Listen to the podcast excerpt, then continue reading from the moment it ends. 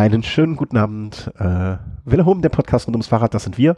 Und äh, wir sind in diesem Fall äh, der liebe Thomas aus München und ähm, heute, äh, sage ich mal selber, äh, und der Christian, äh, der nicht wie sonst üblich in Köln rum, rumhängt, äh, sondern heute in der schönen Karmark sitzt. Und deswegen bitte ich auch die etwas eigenartige Tonqualität vielleicht zu entschuldigen.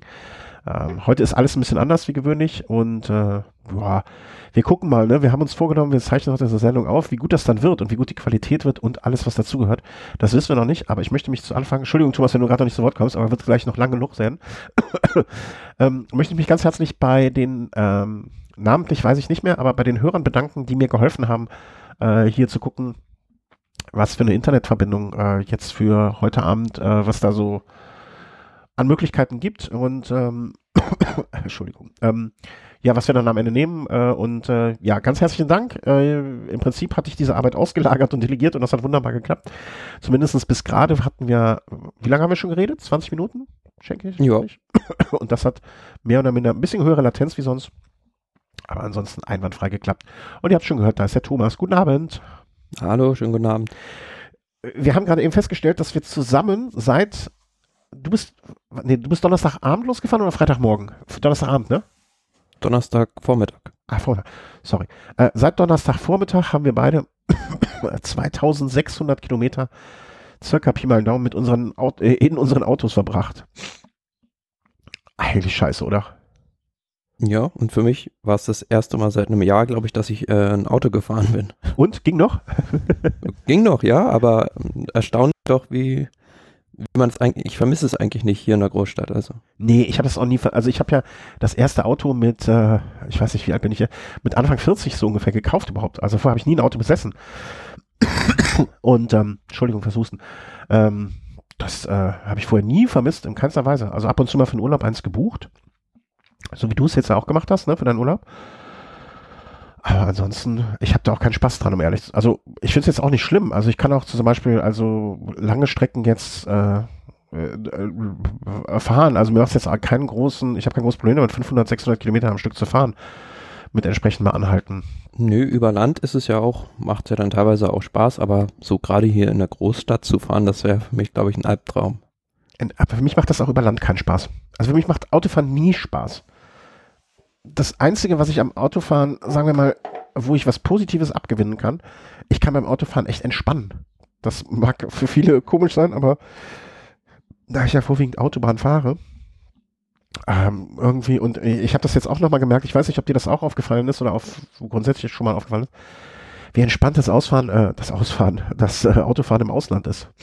Im Vergleich zum deutschen Fahren. Also jetzt hier in Frankreich, bin ich teilweise auf dreispurigen Autobahnen. Keiner fährt schneller, also jeder fährt 130.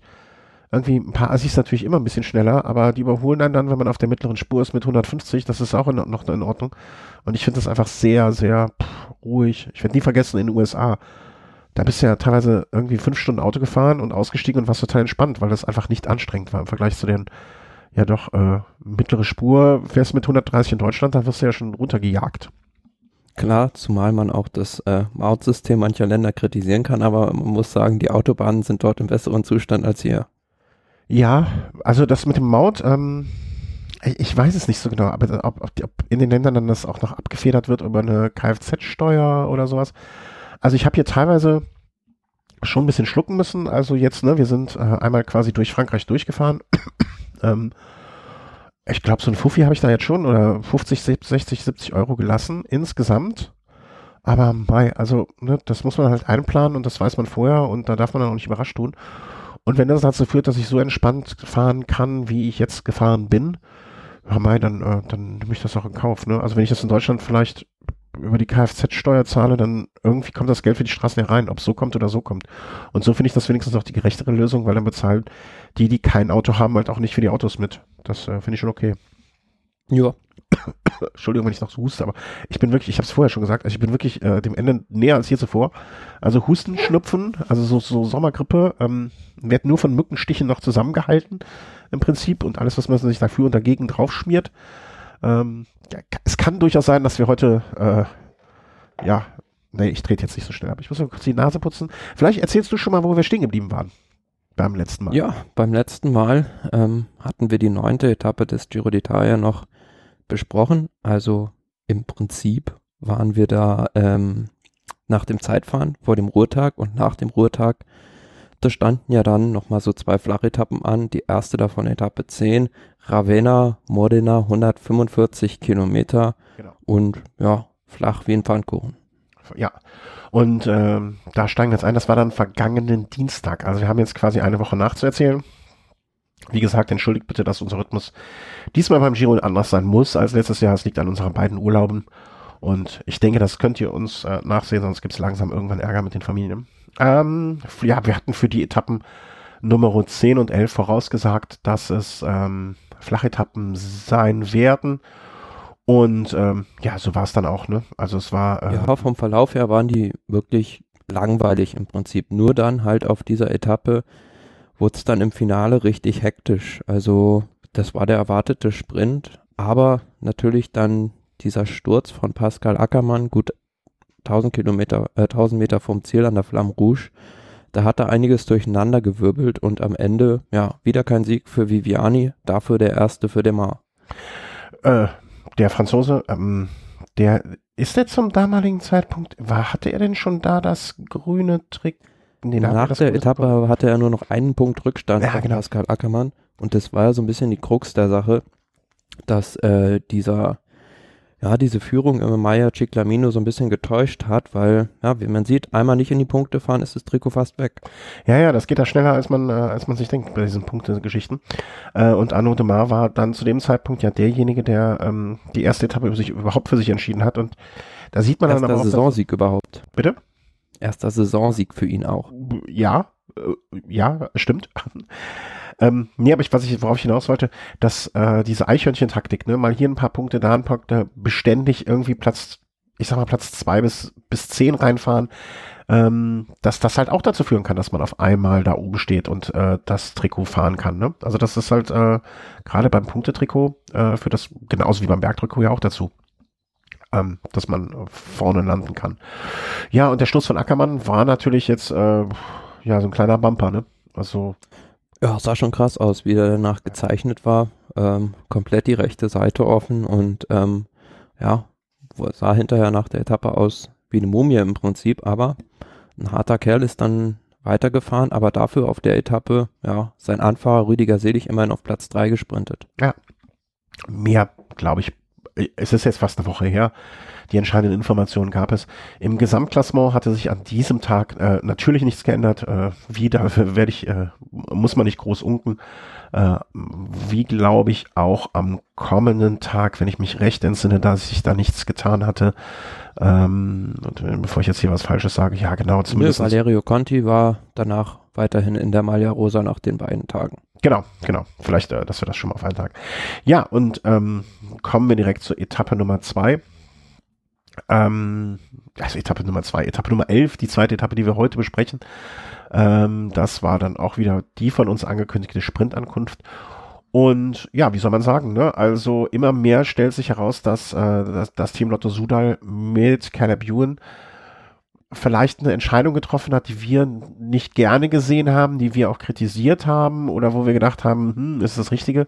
Aber immer mehr stellt sich raus, so ganz falsch war es nicht. Also was er, zweiter Etappensieg beim Giro jetzt, äh, das war schon ne, zweiter Platz, dritter Platz. Also vielleicht haben sie da wirklich aufs richtige Pferd gesetzt. Ja, aber es stellt sich immer mehr heraus, dass Caleb Ewan ähm, solche leicht ans ansteigenden Zielgeraden extrem gerne mag. Auch da war es ja wieder so, wie schon bei seinem ersten Etappensieg, dass die Zielgerade so leicht bergauf ging. Und ja, da war auch wirklich nichts zu machen für die anderen. Schade an dem Tag für Pascal Ackermann, dass er an den einen Platz hinter Arno de Mar gelandet ist und damit die Maglia Ciclamino abgeben musste. Aber ja, das war schon bewundernswert, dass der überhaupt mit den Sturzverletzungen so mitsprinten konnte. Wollte ich auch gerade sagen, ne? Also äh, überhaupt sich da nochmal aufzuraffen und, und also mit ich glaube, jeder von uns äh, wäre wahrscheinlich irgendwie, hätte beim Arzt angerufen und gesagt, ob sie ihn abholen können äh, zum Krankschreiben. Und äh, der setzt sich einfach hin und sagt, naja gut, ich werde nicht den besten Tag haben, aber ich glaube, irgendwas hat er sinngemäß gesagt, ich hatte nicht den besten Tag, aber ich hatte auch schon schlechtere. Ähm, das, das, das, alleine das, äh, ich glaube, das ist auch etwas, was die, die äh, Fahrradfans ähm, sehen möchten und auch zu honorieren wissen, ne? dass sich jemand durchbeißt und nicht äh, ein Cipollini hätte wahrscheinlich äh, direkt am Abend noch vorher ein Foto von sich mit, der, mit dem Glas Rotwein völlig einbandagiert geschickt und hätte gesagt, das war's dann. Ne? Und äh, auch, auch dafür gibt's Fans, aber ich finde, das kann man, kann man gar nicht hoch genug anrechnen, dass er die, die Ehre seines Teams und seine Ehre, eine eigene auch und Ehre ist vielleicht das falsche Wort, aber. Ja, die, die Sprinter, das sind, das sind schon harte Hunde, aber nach dem Tag sind dann ja haben die meisten Sprinter die Heimreise angetreten. Also sowohl Caleb Ewan als auch Elia Viviani sind dann ausgestiegen, weil es gibt jetzt im Prinzip am kommenden Donnerstag nochmal eine Möglichkeit für die Sprinter, aber für die lohnt es sich dann nicht, sich da durchzubeißen. Ja, genau. Ähm, das war dann die Etappe, ordnen wir es zeitlich ein, Dienstag und Mittwoch kommen wir somit dann zum darauf folgenden Donnerstag. Einer kleine Einschub von mir an der Stelle. Äh, erinnerst du dich noch, da, haben wir nämlich, da musste ich nämlich heute Morgen äh, sehr laut lachend an dich denken. Erinnerst du dich noch, dass wir über dieses Pinarello, nee, war das mit uns oder war das, ich weiß gar nicht mehr, ob das hier war oder im Snack, das in, äh, Pin, das auf, in, in Flammen aufgegangene Pinarello E-Bike? Ja. Ich habe heute Morgen hier einen Rentner auf einem Pinarello E-Bike gesehen. großes Gelächter im Auto. Sag ich nur. Aber das, also in Natura, es sah jetzt nicht so schlimm aus. Also der Hobel. Ne? Ähm, ja, also dazu zum Thema E-Bike kann ich später auch noch eine ja. ganz spannende Geschichte erzählen. Und da kannst ich noch auch was zu ergänzen, was dir noch gar nicht bewusst ist. Ähm, ja, äh, kommen wir zur Etappe von Donnerstag. Das 158 Kilometer Cuneo nach Penarolo, 70 Jahre nach dem großen Solo von Fausto Coppi war das eine Hommage an, an diesen Solo-Ritt von Coppi, aber natürlich nicht mit, den, mit der gleichen Schwierigkeit, ob schon es in der Mitte drin ähm, diesen Berg Montoso gab, neun Kilometer mit 9,3 Prozent Durchschnittssteigung und ordentlich die Post ab. Also da haben sich schon auch die Gesamtklassements-Leute gegenseitig ja richtig die Kante gegeben und Miguel Angel Lopez als auch Mikel Landa konnten sich da absetzen und dann über Relaisstationen am Ende auch so ein bisschen Zeit auf die anderen gut machen. Man sieht auch daran, dass das für die Italiener vielleicht ein besonderer Tag war. Äh, von den Top 5 äh, vier Italiener mit dabei. Äh, Top 7. Ja, es war ja eine Gruppe vorne, ja. Äh, eine große Ausreißergruppe, lange Zeit und ähm, ja, im Finale drin, da gab es dann ja nochmal diese kurze Welle, ich glaube 300, 400 Meter mit gut 10 Prozent irgendwie. Und ähm, da hatten sich dann Brambilla und Capecchi abgesetzt, aber die haben sich zu lange belauert, zu lange zugewartet und hinten kam dann Cesare Benetti und hat im so, der Empfang ist jetzt gerade schlecht. Ich weiß nicht, ich äh, moderiere jetzt einfach mal drüber. Ich hoffe, dass äh, der Thomas mich noch hört. Ähm, ich habe hinterher. Hallo? Ja? Ja, okay. Äh, ich habe hinterher von, äh, irgend, ich weiß nicht mehr wem, einen Tweet gelesen, so nach dem Motto, äh, hat eigentlich auch der Richtige gewonnen. Also er hatte wohl die meiste Zeit äh, Führungsarbeit geleistet. Ähm, also so nach dem Motto, das ist, das ist ein Sieger, mit dem man an dem Tag auch leben konnte. Äh, und für das Team Bora Hans Groh natürlich vor allen Dingen ähm, jetzt nach dem Ackermann äh, Verlust will ich nicht sagen, ne, aber nach dem nach der schon guten Woche von Ackermann und äh, dem auch der guten Berichterstattung diesbezüglich dann natürlich, ne, äh, jetzt nochmal schön, dass da auch ein zweiter Fahrer auf sich aufmerksam machen kann. Ja, und Benedetti, das ist ja also ein Helfer eigentlich, einer, der nicht viel gewinnt. Also ich gehe jetzt mal seine Ergebnisse durch. Er hat ja beim Tirreno Adriatico mal die Bergwertung gewonnen, ein Mannschaftszeitfahren und noch ein Mannschaftszeitfahren bei der Settimana Internationale Coppi e Bartali. Und das war jetzt im Prinzip sein erster Solosieg. Ja. Ja, und, und ist glaub, auch schon 31, ja. Ja, ja, und ich glaube, das ist dann auch sowas, äh, wo sich alle im Team mitfreuen können, ne? Also, keine Ahnung, wenn du jetzt den Pulitzer-Preis gewinnen würdest, dann würden wir alle bei Wilhelm uns für dich mitfreuen. Sehen wir das mal so ungefähr. Ja. Aber auch sehr schön, dass das äh, Ausreißer jetzt oft durchkommen. Also, das ist ein guter Mix. Sprint-Etappen, Ausreißer-Etappen und wo auch die Gesamtklassements-Leute sich zeigen. Ja, der, der Giro ist halt im Moment, finde ich, äh, abgesehen von den letzten zwei Tagen, wo, wo, wo du mich ja schon heiß drauf gemacht hast, das alles zu hören, ähm, grundsätzlich so eine, so ein, ich will nicht sagen Wundertüte, aber so eine sehr facettenreiche oder eine der facettenreichen, facettenreicheren Rundfahrten äh, im Vergleich zu den anderen Rundfahrten letzt, den, der letzten Jahre. Ne? Also äh, ja, also das erinnert mich so ein bisschen an die Rundfahrten, bevor so Teams wie damals äh, großes US-amerikanisches Team oder Team Sky auch nennen möchte. Ja, kamen die, die einfach alles ja im Keim jeg jegliche Rennversuche im Keim erstickt haben und bei diesem Giro ist es halt so auch bedingt dadurch, dass du keine überlegene Mannschaft hast, dass auch wirklich ja so dieses taktische Gespür sehr viel zählt und ähm, es sehr ja offen zugeht. Mhm. Ähm, aber es gab ja vorher auch schon sehr dominierende Teams. Ja, also Eddie Merckx. Ja, schon klar, aber generell muss man ja auch sagen, beim Giro wird eher auf Sieg gefahren als auf die Verteidigung des siebten Platzes, wie wir es im letzten Podcast schon mal gesagt haben. Ja, ja, ja, das war auch ein Gedanke, da habe ich noch lange drüber nachgedacht. Also äh, ähm, wie, wie, wie sehr das stimmt. also ähm, wie, wie viel da äh, dran ist an der Aussage, weil ne, über den dritten beim Giro spricht man nicht, aber über den dritten bei der Tour schon noch. Deswegen kann man diesen Titel, äh, diesen Platz dann durchaus verteidigen. Äh, vollkommen richtig.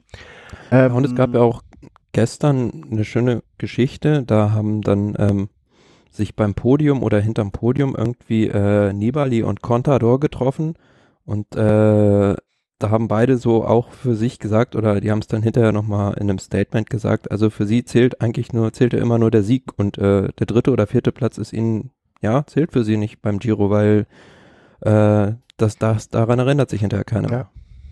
Ja, Konter, Konter wer? Ich kenne ihn, kenne ihn glaube ich nicht. ich muss meine Vorurteile pflegen. Das ist doch der, der nicht wusste, wer Ackermann ist, oder? Ist das richtig? Ja. ähm, Donnerstag, genau. Das war dann die Etappe mit äh, Cesare Benedetti vor Damiano Caruso. Also Benedetti, der am andere, äh, der an, alle anderen genarrt hatte sozusagen. Äh, in der Gesamtwertung führte das natürlich dann insgesamt dazu, dass es einen äh, neuen Leader gab, der nämlich sich unter die Top 10 des Tages geschlichen hatte, Jan Pollansch vom Team äh, Emirates. Ja, also das Trikot ist da im Team geblieben, weil Jan Pollanz, der hatte sich in dieser Ausreißergruppe eingeschleust und ähm, na, dadurch mussten die Vereinigten Arabischen Emirate hinten auch nicht arbeiten, waren aus der Verantwortung raus und hatten die ganze Sache elegant gelöst. Äh, kurzen Einschub, äh, steht gar nicht im Ablaufplan, fällt mir aber jetzt gerade in dem Zusammenhang ein. Was ist denn, äh, hat sich denn in den letzten zwei Tagen, es gab doch diese Gerüchte um hier Team Emirates äh, bezüglich eines Dopingrings und so weiter, irgendein sportlicher Leiter, was ja auch, ich glaube, Mittwoch, Donnerstag hochgekommen war. Ähm, und dass das auch so ein bisschen als Antwort darauf gesehen wurde, ne? da äh, jetzt die beste Antwort, die man geben kann, jetzt das große Trikot von einem auf den anderen zu übergeben. Hast du da nochmal was verfolgt oder noch was mitbekommen? Mm, du meinst das Team Bahrain Merida? Äh, sorry, ja, verwechselt. Aber da war doch auch was. Äh, wann haben die denn, äh, war das am Freitag, Donnerstag oder Freitag? Nö, da ist im Prinzip dieser slowenische Teamchef, genau. Ähm, ja. der wohl, also muss, äh, bin ja jetzt auch nicht so tief drin, aber der wohl als ähm, großer Entdecker dieser ganzen slowenischen Talente und Förderer gilt und jetzt Teamchef auch bei Bahrain Merida ist, ins Visier dieser Ermittlungen geraten und ähm, was Neues davon habe ich jetzt aber nicht mitbekommen. Nee, ne, weil das war, das ist so ganz kurz hochgekocht, aber äh, so schnell wie es oben war, war es dann auch wieder weg. Also ähm, so, äh, sorry, dass ich dem falschen, falschen Team da was angeht. Aber ich weiß noch, als ich das gelesen habe, hatte ich auch die ganze Zeit das Trikot von den Emiraten im Kopf. also war es sozusagen in meinem Kopf die ganze Zeit falsch äh, verbucht. Ähm, ja, gut, also bei denen kann man sich dann auch fragen. Also da gibt es auch dubiose Gestalten im Hintergrund, die ja, ja, schon als Teamchef bei Sonja Duval gearbeitet haben. Ja, ja, also das, das wäre jetzt auch nicht, also es hätte jetzt wahrscheinlich niemand mit dem Kopf geschüttelt und gedacht, das hätte ich ja nie gedacht. Äh, da wollen wir auch mal ehrlich bleiben. Ähm, Donnerstag, das war der Aufgalopp sozusagen, damit es dann am Freitag noch ein bisschen mehr zur Sache gehen konnte. Und das war die Etappe Nummer, warte, äh, 13. Nee, äh, was war noch bei Etappe, Etappe 12? Da hast du noch hier einen Kommentar mit reingegeben. Also Flaschen Mundraub. Stichwort Mundraub. ja, also da gab es im Ziel einen recht aufdringlichen Fan, sage ich mal so, der äh, Marco Haller da belästigt hat. Der hat nämlich versucht, dem sozusagen, wollte den Bidon unbedingt von dem haben und ähm, hat ihm den quasi aus dem Mund gerissen und das fand der Marco Haller gar nicht so toll. Äh, ich gucke mir das Video jetzt nicht an, weil meine, weil meine Internet, äh, wie soll man sagen, Internetqualität ähm, ja nicht überragend ist. Ja, das hätte jetzt auch nicht, also ich gucke mir immer, ich, ich skippe jetzt so durch, hätte man sich auch nicht gewundert, wenn er einen getachelt bekommen hätte, oder? ja, also ich glaube, der hat den dann irgendwie angebrüllt und das F-Wort zu ihm gesagt.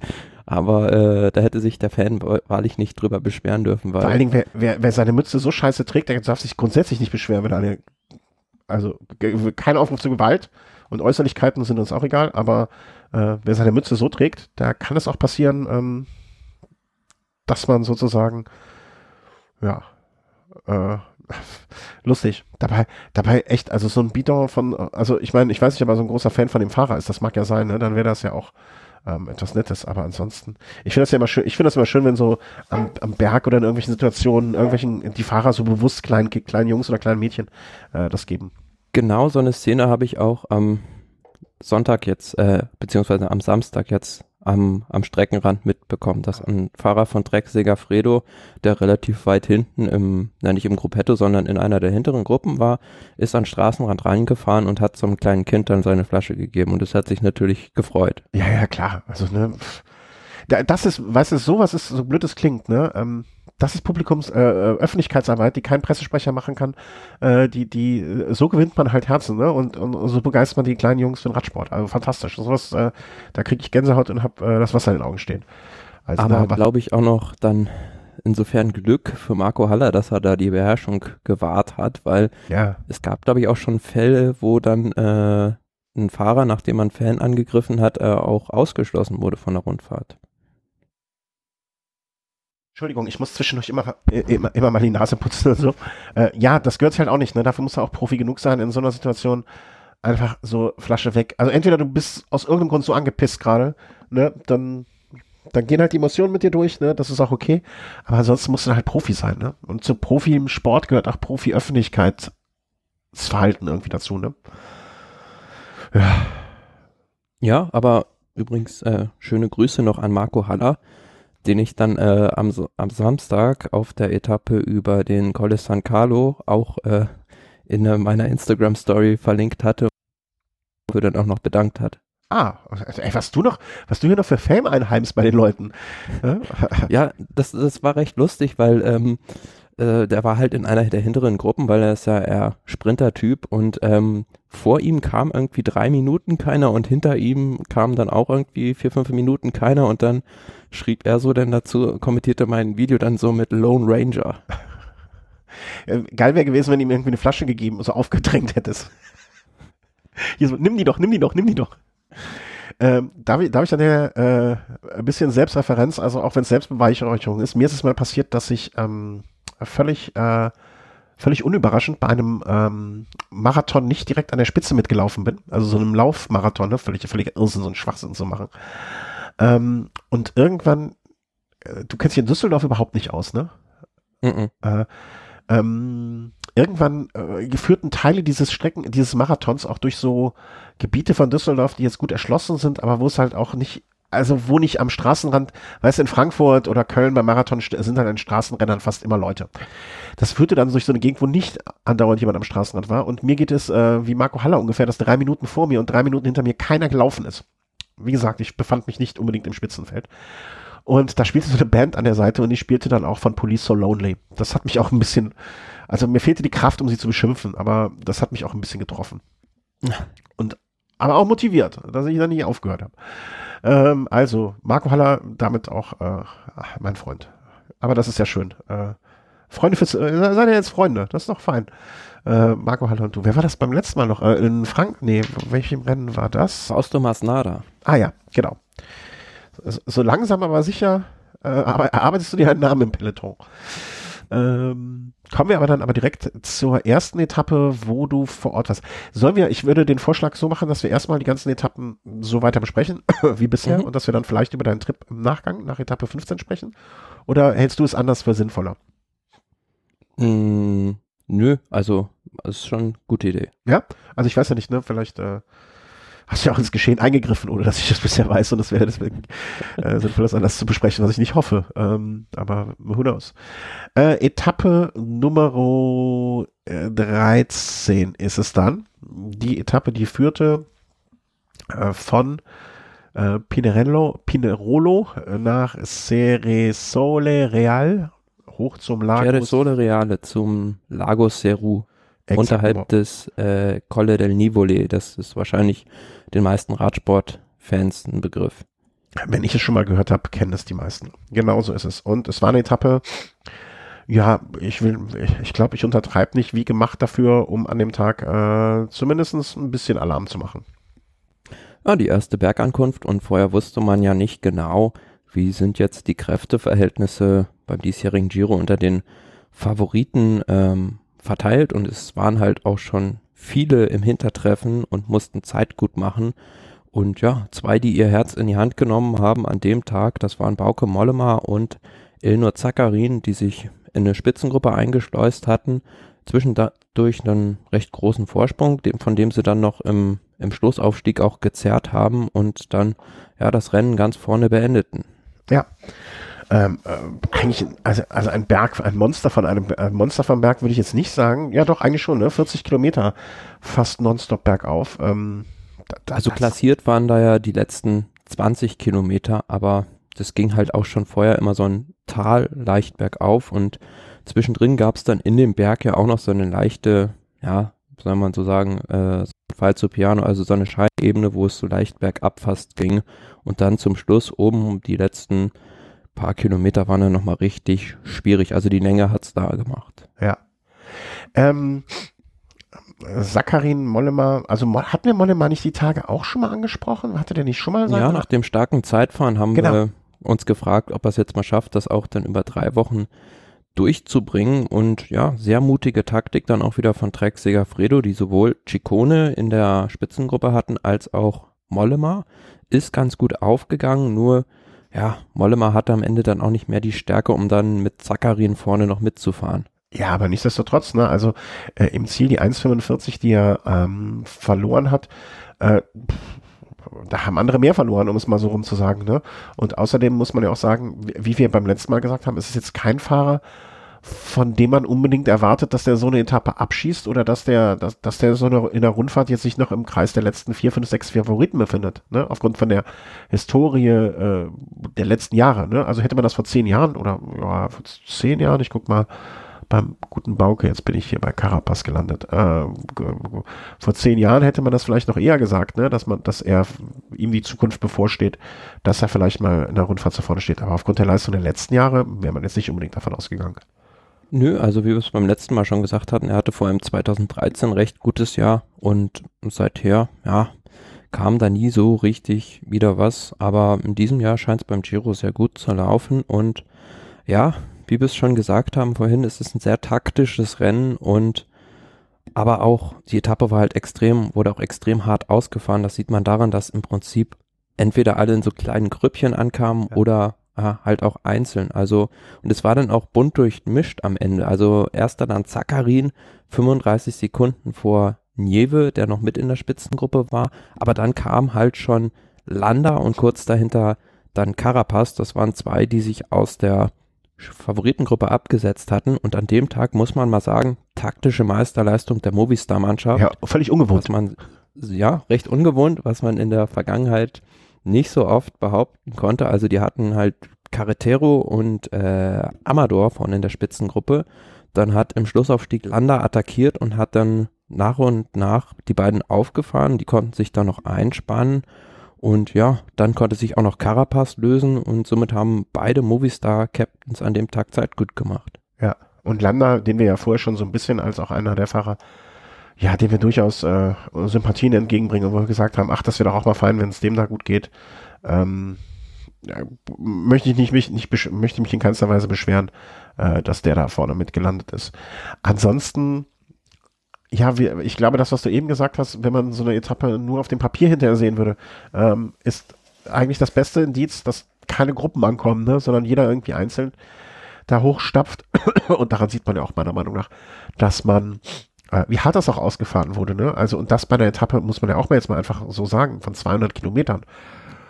Das heißt für mich auch so ein bisschen, Entschuldigung, dass jeder oder dass viele Fahrer ähm, nicht so einfach abschenken wollen, ne? Oder vielleicht noch ihre Chance sehen oder, oder ähm, so, so nach der ersten Woche oder nach den ersten Tagen viele ja schon geungt haben, oh, das wird ein Durchmarsch, das wird ein Durchmarsch, aber ich glaube, dass da noch mehr Fahrer eine Möglichkeit sehen, als man es von außen vielleicht vermutet. Naja, insbesondere die Movistar-Mannschaft hat ja davon profitiert, dass ja, Nibali und Roglic ihr Spielchen da gespielt haben, beziehungsweise nur auf sich gegenseitig geachtet haben und ja, wenn sich zwei streiten, dann freut sich ein Dritter. Also Carapaz, ja. der war eigentlich schon weit zurück in der Gesamtwertung und den hat man dann ja eigentlich unnötig wieder, wieder zurückgebracht für, aus Sicht von Roglic und Nibali. Aber ich glaube auch, ähm, selbst wenn jetzt Bernal dabei gewesen wäre, wäre das Team Ineos bei weitem nicht so dominant gewesen wie bei der Tour de France. Also der einzige, der einigermaßen mitfahren kann in den Bergen, ist eigentlich Sivakov von denen. Äh, ja klar, also aber Bernal, also ich glaube, es wäre trotzdem anderes, aber nee, das wäre, du hast recht, aber trotzdem hätte Bernal dem Ganzen noch einen deutlichen Stempel aufsetzen können, finde ich. Weil Klar, das wäre noch die, die Würze in der Suppe gewesen. Ja, ne, und ein, und ein Dumoulin auch. Stelle die zwei noch davor, beide mit vielleicht nicht den stärksten Teams, aber auch beides Fahrer, denen man durchaus zutraut, den einen aufgrund seiner Erfahrung und der anderen aufgrund seiner Unbekümmertheit, äh, dass sie da hätten Akzente gesetzt, ohne mit der Wimper zu zucken. Ne, das, das finde ich, äh, macht's halt, gibt dem Ganzen so, so, so, also das tut dem Giro keinen Abbruch. Also deswegen ist der Giro trotzdem toll dieses Jahr. Aber ja, toller ging halt immer, ne? Das stimmt, ja. Aber Verlierer an dem Tag gab es natürlich auch ein paar. Ja. Einer davon, Miguel Angel Lopez, der hatte Pech, der hatte einen Defekt im Anstieg und konnte dann nicht mehr zurückfahren zu Roglic und Nibali.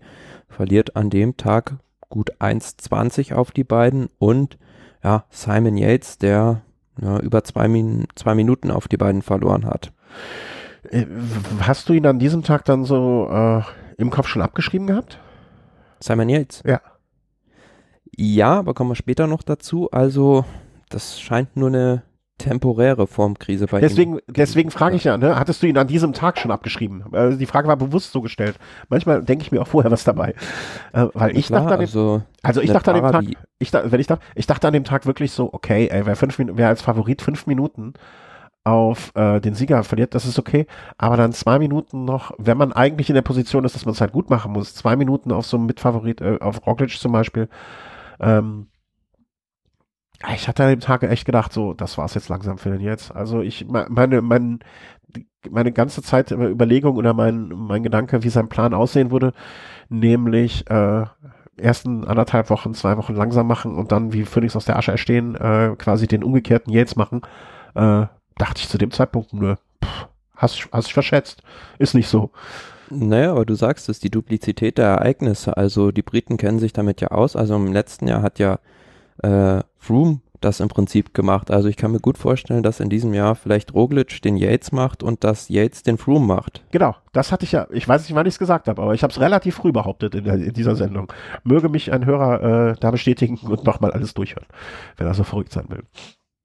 Äh, sind wir gespannt, ne? Aber das macht's ja auch, also fände ich ja schön, wenn Fahrer, wenn Fahrer aus, aus ihren äh, Fehlern lernen. Und was mir auch aufgefallen war, ähm, man hat auch gesehen, äh, Mikkel Neve an dem Tag. Ne? Also ähm, ich finde halt auch, dass das Team von Yates gut in Form ist. Ne? Also den Nieve nach vorne zu schicken, dass er da mitfährt, äh, zeigt ja, das würde man ja nicht machen. Äh, wie soll man sagen, wenn man nicht davon ausgehen würde, äh, nee, Quatsch, das war nicht an dem, doch, das war an dem Tag, äh, wenn man nicht von deren Form ausgehen würde. Ne? Und das ganze Team scheint ja irgendwie gut drauf zu sein und äh, ich kann mir dann irgendwie nicht vorstellen, dass ihr Kapitän so dermaßen sich verkalkuliert hat. Ne?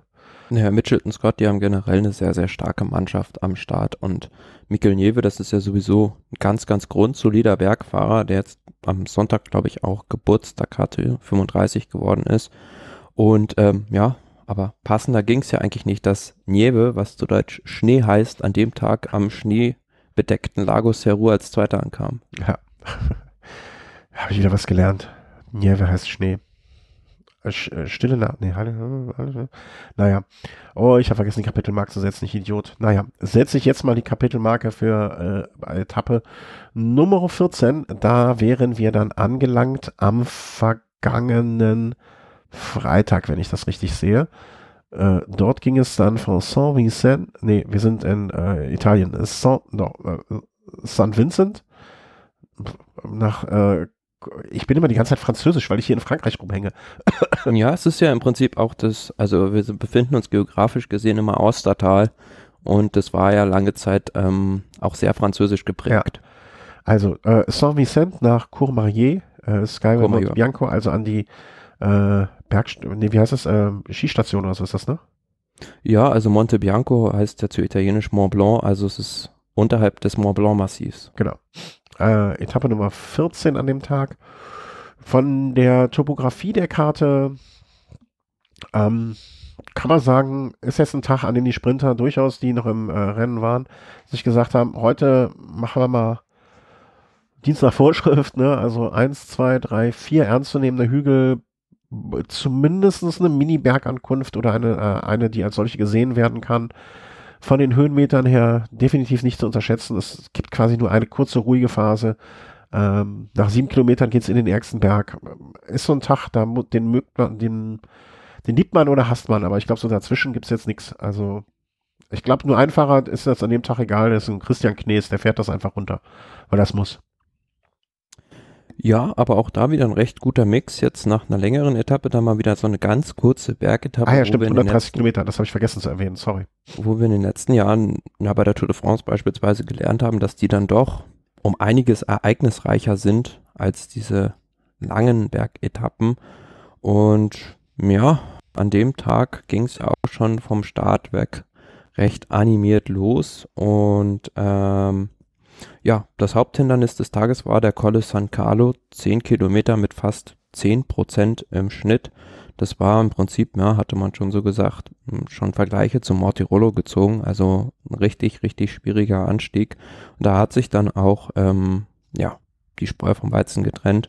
Bei den Favoriten ging es dann da richtig zur Sache und ähm, ja, Nibali hat einige Angriffe gestartet auf Roglic, war damit aber nicht erfolgreich und wiederum Nutznießer dieser Rivalität zwischen Nibali und Roglic war Richard Carapaz. Ja. Der hat im Anstieg einen Vorsprung von gut 25 Sekunden rausfahren können, aber der ist dann angewachsen bis ins Ziel auf Nibali und Roglic auf fast zwei Minuten, aufgrund dessen, dass sich die beiden wieder belauert haben. Ja, das ist halt dieses, ähm, wie soll man sagen, ich, ich, ich ich finde immer beim Autofahren, um darauf zurückzukommen, was wir eben, äh, wo wir schon drüber sprachen, ich finde beim Autofahren merkt man einfach dieses spritsparende Fahren, in dem man einfach immer mitgleitet und keinen Stress sich macht und so, ne? Das ist im Prinzip ja gar nicht so weit entfernt davon, ne? Also äh, Gleichmäßigkeit, man hat es ja früher gesagt, Jan Ulrich mochte es äh, viel mehr gleichmäßig den Berg hoch zu pedalieren, als sich jetzt irgendwelche Angriffe auszusetzen oder auch darauf regieren zu müssen und so weiter und so fort. Ähm, auch so ist es so. Und wenn du natürlich dann, vielleicht auch wie so ein Froome, ne? Also wenn du nach deinen Wattzahlen fahren kannst, wenn du dein Programm durchspielen kannst, ähm, besser als agieren und immer hin und her und so weiter und so fort. Insofern äh, alles richtig gemacht. Ne? Also dass man von dem Team Movies da nochmal irgendwann sagen würde, wow, ähm, das ist taktisch richtig klug, äh, gut, was ihr macht. Äh, äh, Chapeau. Kann man nicht anders Ja, also auch, ich denke, das liegt so ein bisschen daran, dass jetzt auch vor dem, seit diesem Jahr da Max Chandri die äh, sportlichen Geschicke der Mannschaft eingebunden ist. Also ist ein sehr erfahrener Sportdirektor, der da dem Team so ein bisschen anderen, andere Ausrichtung anstrich in Sachen ähm, Taktik gegeben hat und das zahlt sich jetzt beim Giro aus. Also, aber wie ich schon gesagt habe, gerade Sven war vielleicht der Fehler des Giros von Roglic als auch von Nibali, dem Carapaz an dem Tag zwei Minuten und an dem Tag davor gut 1,30 zurückzugeben. Also das wird denen vielleicht noch leid tun. Äh, entweder es wird ihnen leid tun oder ähm, wie soll man sagen, oder Yates ist vielleicht auch der lachende, lachende, lachende Vierte von den dreien, ne? Weil er ja, sich ja du auch so ein bisschen herausgelassen, herausgehalten hat und äh, seinen Stiefel runtergespielt hat, ne? Und vielleicht, äh, wenn es am Ende, es würde mich nicht wundern, wenn es am Ende auf den Zweikampf Carapaz, oder zumindest ne, zu dem Zeit, damaligen Zeitpunkt sah es aus, es könnte auch so sein, dass es einen Zweikampf Yates Carapaz gibt und vielleicht am Ende Nibali und Roglic sich nur noch um, das, um den dritten Platz streiten müssen. So könnte es gehen, ja, aber wie gesagt, was ich, worauf ich hinaus will, es wär, wäre nicht notwendig gewesen, Carapaz überhaupt fahren zu lassen. Also die waren auf der Abfahrt wieder auf 20 Sekunden dran und wenn die beiden zusammengespannt hätten, hätten die den auch zurückgeholt, ja. bin ich fest davon überzeugt. Und ähm, ja, also da sind also so ja, taktisch war das meiner Meinung nach einfach ein Fehler. Ja, Unnötigkeit. Und, das habe ich am Freitag. Und zum Beispiel auch Simon, Simon Yates, der war ja im Anstieg auch schon abgehängt. Der ist dann äh, auf der Abfahrt zurückgekommen und hat dann im, im Schlussanstieg davon profitiert, dass hinten keiner arbeiten wollte. Ja, ja, das hatte ich auch alles in der. Also an dem Tag hatte ich noch die Möglichkeit, die Zusammenfassung äh, zu sehen. Und ähm, was ich auch noch äh, dringend erwähnen möchte, ist, ähm, ich, was ich gut finde, ist, wir haben ja jetzt, äh, was wir am Anfang auch zu dieser Etappe gesagt haben, diese kurze animierte Etappe. Ich finde, dass der Giro es dieses Jahr gut schafft, eine, eine Balance zu finden. Ne? Ich glaube, nur so 130 Kilometer Etappen, kurze Dinger, die auf, von Anfang an immer auf Krawall gefahren werden, das wäre auch nichts. Also ich finde, dass gerade auf so, so der Wechsel 100, 200er mit durchaus kopiertem Terrain, dann diese Etappe, die dann animierter geht und so, ich finde diese Mischung äh, gerade dieses Jahr gut und würde mir wünschen, ja, dass das absolut. allgemein äh, so Anklang findet und äh, bei den Veranstaltern, dass, dass man sich ein Beispiel daran nimmt, äh, sozusagen. Ja, was man zu dem Tag noch sagen muss, also so gewonnen, so zerronnen, einer, der aus Rang und Traktanten gefallen ist, ist Ilno Zakarin, der 7 Minuten 20 an dem Tag verloren hat. Also da war er vorher im Gesamtklassement sehr gut platziert nach dieser Lagos Seru Etappe. Ja. War da, ja, wie viel da war, Dritter, glaube ich sogar. Und an dem Tag ging es halt acht Positionen für ihn nach unten auf Rang 11. Mai, aber da, weißt du, was ich dann in so einem Moment wieder mir denken muss? Weißt du, dann hast du mal einen richtig guten Tag und einen richtig, richtig schlechten Tag. Das sind aber auch so Momente, wo man dann immer sagen kann, ich glaube dem Radsport immer mehr, dass er sauberer wird. Ne? Wenn, wenn jetzt ein Saccharin auf einmal jeden Tag da vorne äh, ein Feuerwerk abfeuern würde, das würde ja auch wenig glaubhaft klingen. Und vor allen Dingen ne, beim Team Kartusche Alpecin äh, ist ja auch der ein oder andere im Hintergrund, wo man dann vielleicht mal vorsichtig zweimal hinguckt. Ne? Also deswegen bin ich da sehr, sehr froh drum, dass es, äh, dass, dass es auch diese Entwicklung gibt. Gerade dort. Klar, das versuche ich ja auch immer den Außenstehenden dann zu erklären, dass es halt nicht mehr möglich ist, Gott sei Dank, wie vor 10, 15 Jahren, jeden Tag zu Feuerwerken und äh, ja. ja. solche außergewöhnlichen Leistungen zu bringen. Und du siehst ja jetzt die Leute, die im Klassement ganz vorne platziert sind, Carapaz, Nibali, Roglic, die bringen eigentlich konstant weg jeden Tag ihre Leistung und haben kaum große, ja, machen kaum große Efforts, also fahren jetzt nicht 50 Kilometer solo und sind dann am nächsten Tag wieder dabei. Die müssen sich ihre Kräfte äh, absolut. Also ne, Roglic hat sich vielleicht bei den Zeitfahren hervorgetan, aber mehr auch nicht. Ähm, und hat ansonsten ja gut verwaltet. also ja, und auch ein Bauke Mollema, der an dem Vortag auch vorne dabei war, hat an dem besagten Tag nach Courmayeur, wo wir jetzt sind, Etappe Nummer 14, ähm, dann auch zwei Minuten gut verloren auf die Favoritengruppe. Ja. Das war der, äh, lass mich nicht lügen, der Freitag. Mm, der Samstag. Mm. Der Samstag und Samstag. an dem Tag genau. hat dann ähm, ja, die Malja Rosa gewechselt von Jan Pollands auf Risha Carapaz, genau. der sieben Sekunden, um sieben Sekunden sich das Trikot sichern konnte, vor Roglic und Nibali 1,47, immer noch sehr gut platziert. Rafael Maika in der Gesamtwertung. Dazu muss man auch sagen, der hatte in der Abfahrt vom Colle San Carlo Krämpfe und hat sich dann aber trotzdem noch den Schlussanstieg mit den Favoriten hochgekämpft, auch Landa wieder gut platziert mit nur noch 2,50 Rückstand. Also der hat auch schon einiges zurückgefahren. Und was ich an dem Samstag noch, ähm, als ich es gesehen hatte, äh, so mir gedacht habe, jetzt ist der erste Tag, der Samstag ist der erste Tag, wo wir das Gesamtklassement richtig sehen. Weißt du, was ich meine? Du meinst kein, bereinigt? Ja, sogar so, ne? Ab dem Samstag wird's für mich einfach. Weil da ist jetzt kein Fahrer mehr da vorne, der da nicht irgendwie so richtig auch hingehört, ne? Der nicht durch eine, wie soll man sagen, Harakiri-Aktion oder durch so ein besonderes Herausreißen, also unter den Top Ten würde ich vielleicht noch mit einem Fragezeichen versehen, Jan Polland und äh, Bauke Moll Mollema, ob die da so richtig zu Hause sein sollen, vielleicht nicht. Aber ansonsten sind wir jetzt an dem Punkt, wo man sich das Gesamtklassement angucken kann und sagen kann, alles klar, um die geht's jetzt. Ja, definitiv. Also das das kann man so sagen. Und auch in den anderen Wertungen kristallisiert es sich immer mehr hinaus, was da so ähm, zu erwarten ist, wer da vorne zu erwarten ist. Also die Bergwertung führt na, eindeutig nach dem Tag Giulio Ciccone ein, an, der durch seine Fahrweise auf der vorangegangenen Etappe da eifrig Punkte sammeln konnte, hat 102 Punkte nach dem Tag Vorsprung vor Risha Carapaz. Also das wird dem schwierig noch zu entreißen sein. Aber auch die Nachwuchswertung extrem spannend noch. Pavel Sivakov, wer hätte das vor dem Beginn des Giros gedacht, liegt vor Miguel Angel Lopez mit 35 Sekunden an der Spitze. Ja. Ist vielleicht das so ein Trikot? Äh, verwalten die das schon? Also versuchen die da drauf zu gehen? Hast du das mitbekommen? Äh, ja, natürlich. Also sobald irgendwie sich Lopez in den Anstiegen bewegt, siehst du ja auch, dass Sivakov sofort, sofort nachfährt. Also ich will nicht ausschließen, dass wir äh, so ein ähnliches Duell wie im letzten Jahr zwischen Carapaz und Lopez wiedersehen. Dieses mhm. Mal zwischen Sivakov und Lopez. Ja, aber dann hat das Team Ineos ja dann zumindest da äh, sein Ziel gefunden. Das ist ja auch schön, dass die wissen, was sie zu tun haben. Ja, und äh, was natürlich eindeutig ist nach der Etappe die Mannschaftswertung. Movistar mit 27 Minuten vor EF Education First und das ist ja sowas, ja, worauf Eusebio und Sue, der Boss von Movistar, sehr großen Wert legt, immer diese Mannschaftswertung.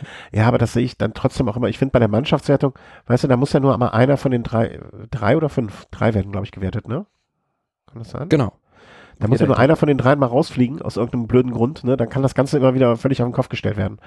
Das, das finde ich immer so ein bisschen äh, ja, schwierig sozusagen. Ne? Also im Prinzip musst du ja vier oder fünf fast. Ja, aber die haben ja im Prinzip immer zwei zumindest gesetzte Fahrer Movistar. Also die können ja immer sagen, auf den Bergetappen haben sie auf jeden Fall äh, Carapaz und Landa und dann hast du halt immer noch einen Fahrer wie Amador, ja. der recht zuverlässig immer vorne auch mit reinfährt. Rochas vielleicht auch noch, gar nicht so schlecht. Ähm, auch in der gesamten, ja, naja, 47, aber der zumindest auch jetzt bei solchen Tagen vorne sein kann. Und Jascha Sütterlin ist ja auch noch dabei, sehe ich gerade. Und dann kommen wir äh, zu gestern äh, der Etappe vom gestrigen Sonntag von Ivrea nach Como zum Comer See. Äh, lange Anlauf, äh, dann mal zweimal runtergehüpft, runter und raufgehüpft und äh, dann nochmal ein kleiner Hügel, also ähm, komisch, komisch, komisches Profil irgendwie, ne? Also so. Ja, also es war ja im Prinzip eine Lombardei-Rundfahrt in der Italien-Rundfahrt. Ja. Ähm, das Profil ziemlich identisch, außer dass die Muro di Sormano fehlte, also dieser letzte Zacken, den man ähm, von Colmar di Sormano noch hochfahren könnte, den es bei der Lombardei-Rundfahrt gibt. Also das ist wirklich extrem steil. Aber der ähm, Renndirektor Mauro Vigni hat gesagt, er wollte das nicht im Rennen haben, weil wenn da oben jemand einen ähm, Defekt erleidet, dann verliert er den Giro. Also weil es da kaum eine Möglichkeit gibt, auf diesem engen Sträßchen jemanden zu depanieren. Und du hast es ja vielleicht im letzten Jahr bei der Lombardei-Rundfahrt gesehen, ich glaube bei Bardet war das. Da ist ihm dann sogar ein Motorrad über sein Fahrrad drüber gefahren, weil die Straße so eng ist. Ja, stimmt. Das, das erinnere ich an dieses unschöne Bild. Ähm, ja, aber nichtsdestotrotz, ich bleibe dabei. Ne? Irgendwie komisch, dass so, so, so lange Anlauf genommen und dann irgendwie ähm, hinten. Aber naja, also es wird einem Klassiker wie der Lombardei-Rundfahrt gerecht und 230 Kilometer, jetzt auch nichts, was äh, man mal eben ähm, so, so nebenher fährt. Äh, übrigens, äh, kleiner, ganz minimaler Einschub. Ich habe mich letztens ähm, mit jemandem unterhalten äh, darüber, wie es ausschaut, wenn so eine lange Etappe gefahren wird oder kurze Etappe Ne, angenommen, es sind dann noch 30 Kilometer zum Hotel. Was macht man dann eher? Ne? Wartet man, äh, ne, fährt, ist man dann froh, diese 30 Kilometer nicht mehr fahren zu müssen, sondern steigt in den Bus? Oder äh, nimmt man dann gegebenenfalls in Kauf, doch nochmal irgendwie eine Strecke zu fahren, aber äh, fährt sie ja mit dem Rad, also Ex-Profi. Und der meinte zu mir dann, äh, ganz klar, wenn es irgendwie geht und man sich jetzt nicht komplett totgefahren hat in der Etappe, fährt man noch die letzten paar Kilometer, wenn es nicht zu viele Kilometer sind, aber so 10, 20 Kilometer oder so zum Hotel dann noch fahren, überhaupt gar kein Ding, macht man auf jeden Fall. Und die Erklärung ähm, war auch, kam aus einer Richtung, auf die ich nicht gedacht oder die ich nicht gedacht habe, aber die völlig einleuchtend war. Äh, klar, heute fahren die sich ja oft äh, auf dem Trainer noch aus und so weiter, etwas, was es früher ja so in der Form weniger gab. Ähm, aber der meinte, wenn ich jetzt äh, irgendwie noch 10 Kilometer, 15 Kilometer zu fahren habe, das fahre ich ja dann irgendwie in einer halben Stunde, 40 Minuten, fahre ich das ja entspannt. Da habe ich keine Peaks mehr, sondern äh, ruder einfach so, ne, fahre da so durch. Äh, hat aber den Vorteil, ich komme im Hotel an, stelle mein Rad ab, kann aufs Zimmer, kann duschen und alles ist fertig. Wenn ich im Ziel ankomme und vielleicht bin ich noch in der vorderen Gruppe oder einer Gruppe, dann warte ich vielleicht noch zehn Minuten, Viertelstunde, bis der nächste ankommt. Dann müssen dann alle Räder noch eingeladen werden, der ganze Planche und ich, dann fahren wir zum Hotel und dann komme ich vielleicht eine Stunde, anderthalb später an, als wenn ich einfach durchgefahren wäre. Und äh, ist natürlich total nachvollziehbare Begründung. Nur so als Hintergrundinformation für die, die es immer schon mal interessiert hat, äh, ja, wie das da es gibt, wird.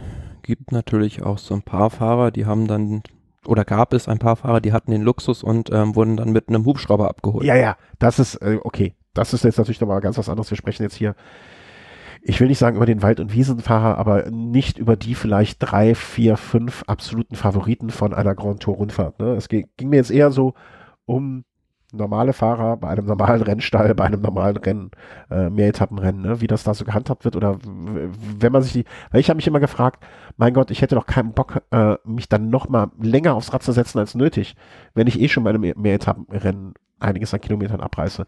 Aber mit dieser Begründung klang das für mich natürlich äh, hat man mal wieder was gelernt. Fand ich jedenfalls in der Situation. Äh, danke in diesem Falle an äh, den Fahrer, der weiß, dass er jetzt gemeint ist. Der manchmal zuhört. Und Grüße. So, ähm, äh, kommen wir denn aber jetzt mal zurück zur kleinen Lombardei-Rundfahrt im Giro. Äh, hat sich jemand gedacht, stiefeln wir mal los? behaupte ich jetzt einfach mal. Ne? Ja, also die beiden Ausreißer, die weggefahren waren, also eine Zweiergruppe war das nur, zwei Italiener, Mattia Cataneo, Androni Giocato di Sidamek und Dario Cataldo Astana. Ähm, die sind im Prinzip kurz nach dem Start weggefahren und die hatten einen ganz langen Tag vor sich, also über 200 Kilometer in der Fluchtgruppe. Aber zwischenzeitlich hat man denen einen Vorsprung von gut 16 Minuten gewährt. Und erst so, na, als es in Richtung Madonna del Gisalo ging, ähm, hat sich dann ähm, die Mannschaft mit Chilton Scott erbarmt, hinten Nachverarbeit gemacht und das war dann einfach zu spät, um diesen riesigen Vorsprung in dem Finale wieder zurückzufahren. Somit haben die beiden, die sich dann zum Schluss auch noch ordentlich belauert haben und das nochmal knapp wurde, aber immerhin elf Sekunden dann ins Ziel gerettet und ja, der Sieg im Sprint an Dario Cataldo, das ist auch so einer, ja, der ich will sagen, fast sagen, der besten Helfer im Feld. Also der gewinnt auch mal ganz selten irgendwo was. Also sein letzter Sieg ist, glaube ich, die Etappe bei der Vuelta 2012 gewesen. Letzter großer Sieg, ja. Ja, und für den hat es mich wirklich gefreut, dass der, der sich dann auch mal an dem Tag äh, auszeichnen durfte, ähnlich wie bei Cesare Benedetti. Mhm. Aber was dann natürlich viel spannender war noch als dieser Zweiersprint war hinten, was passiert das, äh, der Großkampf, der im Gesamtklassement losgebrochen war. Also es ging los damit, dass äh, Roglic einen Defekt hatte, kurz vor ähm, dem Civilio, das war der letzte Aufstieg des Tages, hatte Roglic eine Panne und konnte aber in dem Moment nicht depaniert werden, weil der Teamchef oder der sportliche Leiter von Jumbo Wismar ähm, mal austreten musste und der Teamwagen nicht da war und somit musste er dann mit dem Fahrrad von Antoine Tolhock die Etappe zu Ende fahren. Mhm. Was natürlich immer das Problem ist, also ich glaube, ähm, ich habe es jetzt nicht verglichen, aber so, also ich kenne Anton äh, äh, Tolhock jetzt nicht, aber ich, ich vergleiche es mal währenddessen. Ich meine mal einmal ein Bild von ihm gesehen zu haben oder habe so einen Fahrer vor Augen, kann mich natürlich komplett täuschen. Ähm, dass das zumindest so von der Größe her äh, einigermaßen in Ordnung gehen, hätte gehen müssen, oder? Ich meine, klar, sind da immer noch äh, 1,78 und 1,77. Also das zumindest sollte kein größeres Problem sein. Na klar, aber wenn du so eine Abfahrt am Limit runterfahren musst und das auf einem fremden Fahrrad ist bestimmt nicht so nee. ja, optimal. nee, aber wie mit ja, deinem. Ähm, es gibt ja noch andere äh, Wunderlichkeiten dann, ne? Erinnerst du dich noch als äh, sag mal schnell, äh, wie heißt er hier, deutscher Zeitfahrgott, äh, Toni Martin, ähm, mal auch das Rad von einem Teamkollegen genommen hat? Genau, der musste mal bei der Tour de France, bei dieser ähm, Etappe übers Kopfsteinplatz, da musste er das Rad von Matteo Trentin nehmen und das habe ich neulich auch erst gelernt, dass äh, es den Begriff Australian Setup gibt. Oder, oder auch UK, äh, British Setup gerne. Also das ist nicht nur in Australien verbreitet. Genau, also das ist im Prinzip so, dass dann die äh, Bremsen vertauscht sind. Genau. Also sprich nicht äh, links die Vorderbremse, sondern rechts. Ja. Wie auch beim Motorrad. Ne? Da ist es ja auch so. Äh, und äh, jetzt mal kurz aus dem Nähkästchen geplaudert. Äh, ich bin ja auch im äh, Fahrradteilehandel. Für die, die es nicht wissen, ich bin im Fahrradteilehandel tätig. Und wir kriegen auch öfter mal Anfragen dazu, ne? Dass dann gesagt wird, hier, ich würde gerne jetzt hier, ne, die und die Gruppe bei euch bestellen, ne, könnt ihr mir die auch äh, im anderen Setup äh, liefern, was dann äh, auch machbar ist, ne? Also äh, im, im Motorcycle-Setup. Ähm, ja, ja, klar, ne? Also wenn, ja, du, wenn du so ein Fahrrad getauscht kriegst und äh, fährst dann direkt in die Abfahrt und dann merkst du erst, huiuiui, hier ist was falsch. Gen äh. Genau das ist ja vor kurzem auch TJ van Garderen bei der Kalifornien-Rundfahrt passiert. Okay. Also der hat auch das Rad von einem Teamkollegen genommen, aber der hatte genau dieses Setup und Van Garderen hatte ein normales Setup ja. und der ist dann in die erste Kurve reingefahren und äh, einfach mal geradeaus gefahren, weil er sich verbremst hat und mit mal gar nicht mehr wusste, was los war. Ja, ja, ja, klar. Nee, nee, also das äh, muss man nicht nur darauf achten, dass die Größe jetzt noch stimmt, man muss auch zumindest mal hinterhergerufen bekommen, Achtung, äh, ich fahre links, äh, also Linksverkehr. Ähm, ja, also das die, ist dann immer die Frage, was da die richtige Seite ist. Aber äh, die richtige Seite ist für mich immer die Seite, wo die meisten fahren. Wenn ich jetzt in England bin und dann fahren alle auf der anderen Seite, dann ist das die richtige Seite. In dem Moment zumindest. Aber das sollte ja bei, äh, bei dem Niederländer eigentlich kein Problem sein. Also der sollte ja zumindest mit dem gleichen Setup äh, in Bezug auf die Bremsen höchstwahrscheinlich unterwegs gewesen sein. Aber, ja, also ja. man hätte dann natürlich noch vor dem Schlussanstieg äh, die Option gehabt, ähm, dass Roglic auf sein Ersatzrad wechselt, nachdem ja der Teamwagen von der Pinkelpause zurück war. Aber ja, da hat man dann gesagt, mh, hm, das wäre zu gefährlich gewesen. Also der wäre wahrscheinlich nicht mehr reingekommen in die Favoritengruppe. Mhm. Und ja, es, die Sache war dann halt auch die wieder, dass er ja eigentlich nur durch Glück da Antoine Tollhock angetroffen hat, der zurückkam, eigentlich schon abgehängt war. Und Roglic war da auch schon wieder isoliert. Also da sieht man halt, die Mannschaft mh, hm, ist nicht, ich sag mal, die ist nicht tauglich dafür, um eine Grand Tour zu gewinnen. Ja, das zumindest an diesem Tag, äh, an diesem Tag hatte sie nicht die Form, um, äh, um eine Grand Tour, um die Rolle des ihres, äh, ihres vermeintlichen Kapitäns oder ihres Kapitäns zu verteidigen. Das stimmt. Äh, ja, ja, und dann ging's. Da ging es abwärts dann, und äh, zum Glück war eine, Leit, war eine Leitplanke. Naja, erstmal ging es ja aufwärts. Also diesen so, Civilio-Aufstieg, ja, okay. den kennt man von der Lombardei-Rundfahrt, vier Kilometer mit gut zehn Prozent, richtig knackig. Und ähm, da war es dann irgendwann so, klar, dass äh, Nibali attackierte und äh, da konnte nur Carapaz mitgehen. Das war das erste Mal, dass Roglic am Berg ein Loch hatte und nicht mitfahren konnte. Die kamen dann zusammen mit Ukasi oben auf der Kuppe an und ähm, ja gut, das ist eigentlich im Prinzip, war es klar, dass Nibali es dann auf der Abfahrt probiert. Das ist sein Wohnzimmer, also der wohnt äh, in Lugano, das ist in der Schweiz, aber nur 30 Kilometer gut weg von da und ist diese Abfahrt bestimmt schon 100 Mal im Training runtergefahren und dementsprechend konnte er sich da leicht absetzen und ähm, ja, in dieser einen Kurve, in der sich viele versteuern oder versteuert haben auch, ist es genauso Primus Roglic, wie du gesagt hast, ergangen. Also der wäre fast über die Leitplanke gefahren. Er hat Glück gehabt, dass er sich da noch drauf stützen konnte. Ja, äh, kam wohl ziemlich blutverschmiert dann auch an, aber sagte, hat das alles so ein bisschen abgewiegelt, so nach dem Motto, ja, es sieht schlimmer aus als es ist, ist nur ein bisschen im Gesicht. Ähm, was ja auch irgendwie eine Aussage ist, ist nur im Gesicht, ne? Also nach dem Motto, äh, ja, alle, alle wichtigen Teile vom Körper sind in Ordnung. Ähm, das sieht man aber auch, ne? Also, wie wir eben schon mal sagten, ne, was für, also Ackermann oder auch ein Rockledge, der ja auch nicht zum ersten Mal bei diesem Giro ähm, Problem im Sinne von Sturz hatte. Äh, naja, aber auch da muss man jetzt mal sehen in den kommenden Tagen. Also er ist da auf die auf die Brust und auf, auf die Rippen gefallen. Damit musste er sich abstürzen. Also ich kann mir auch vorstellen, dass das einige Spuren hinterlässt, also wenn du dir da was quetscht. Ah, äh, Rippenprellung aus eigener Erfahrung, äh, kein Zuckerschlecken, um es mal vorsichtig auszudrücken. Das äh, kann einen schon behindern, äh, bei allem, was man tut. Äh, wirklich allem. Also ich habe eine Rippenprellung wirklich noch, ich weiß gar nicht wie lange, nachts da gelegen und habe mich kaum getraut, mich umzudrehen vor Schmerzen. Also möchte ich nicht haben an seiner Stelle. Also äh, kann man meiner Grand Tour sicherlich nicht gebrauchen. Ja, äh, aber lass uns mal ab, unabhängig von Roglic und seinen Unerfreulichkeiten dann auch mal zu dem Rest vom Fest kommen. Äh, weil an dem Tag war es eine Wiederauferstehung oder war es dann äh, Boah, Entschuldigung, ich habe hier so einen komischen kleinen Tisch, der, der macht manchmal Geräusche. Äh, oder war es vielleicht auch so das erste, das erste Winken mit dem Zaunpfahl? Äh, Simon Yates kam zurück aus der Kiste. Ja, den geht's vom Tag zu Tag besser. Der hat zwischendrin schon einmal attackiert, beziehungsweise ist mehrmals gleich versucht und wollte die Etappe gewinnen, ist ihm nicht ganz gelungen.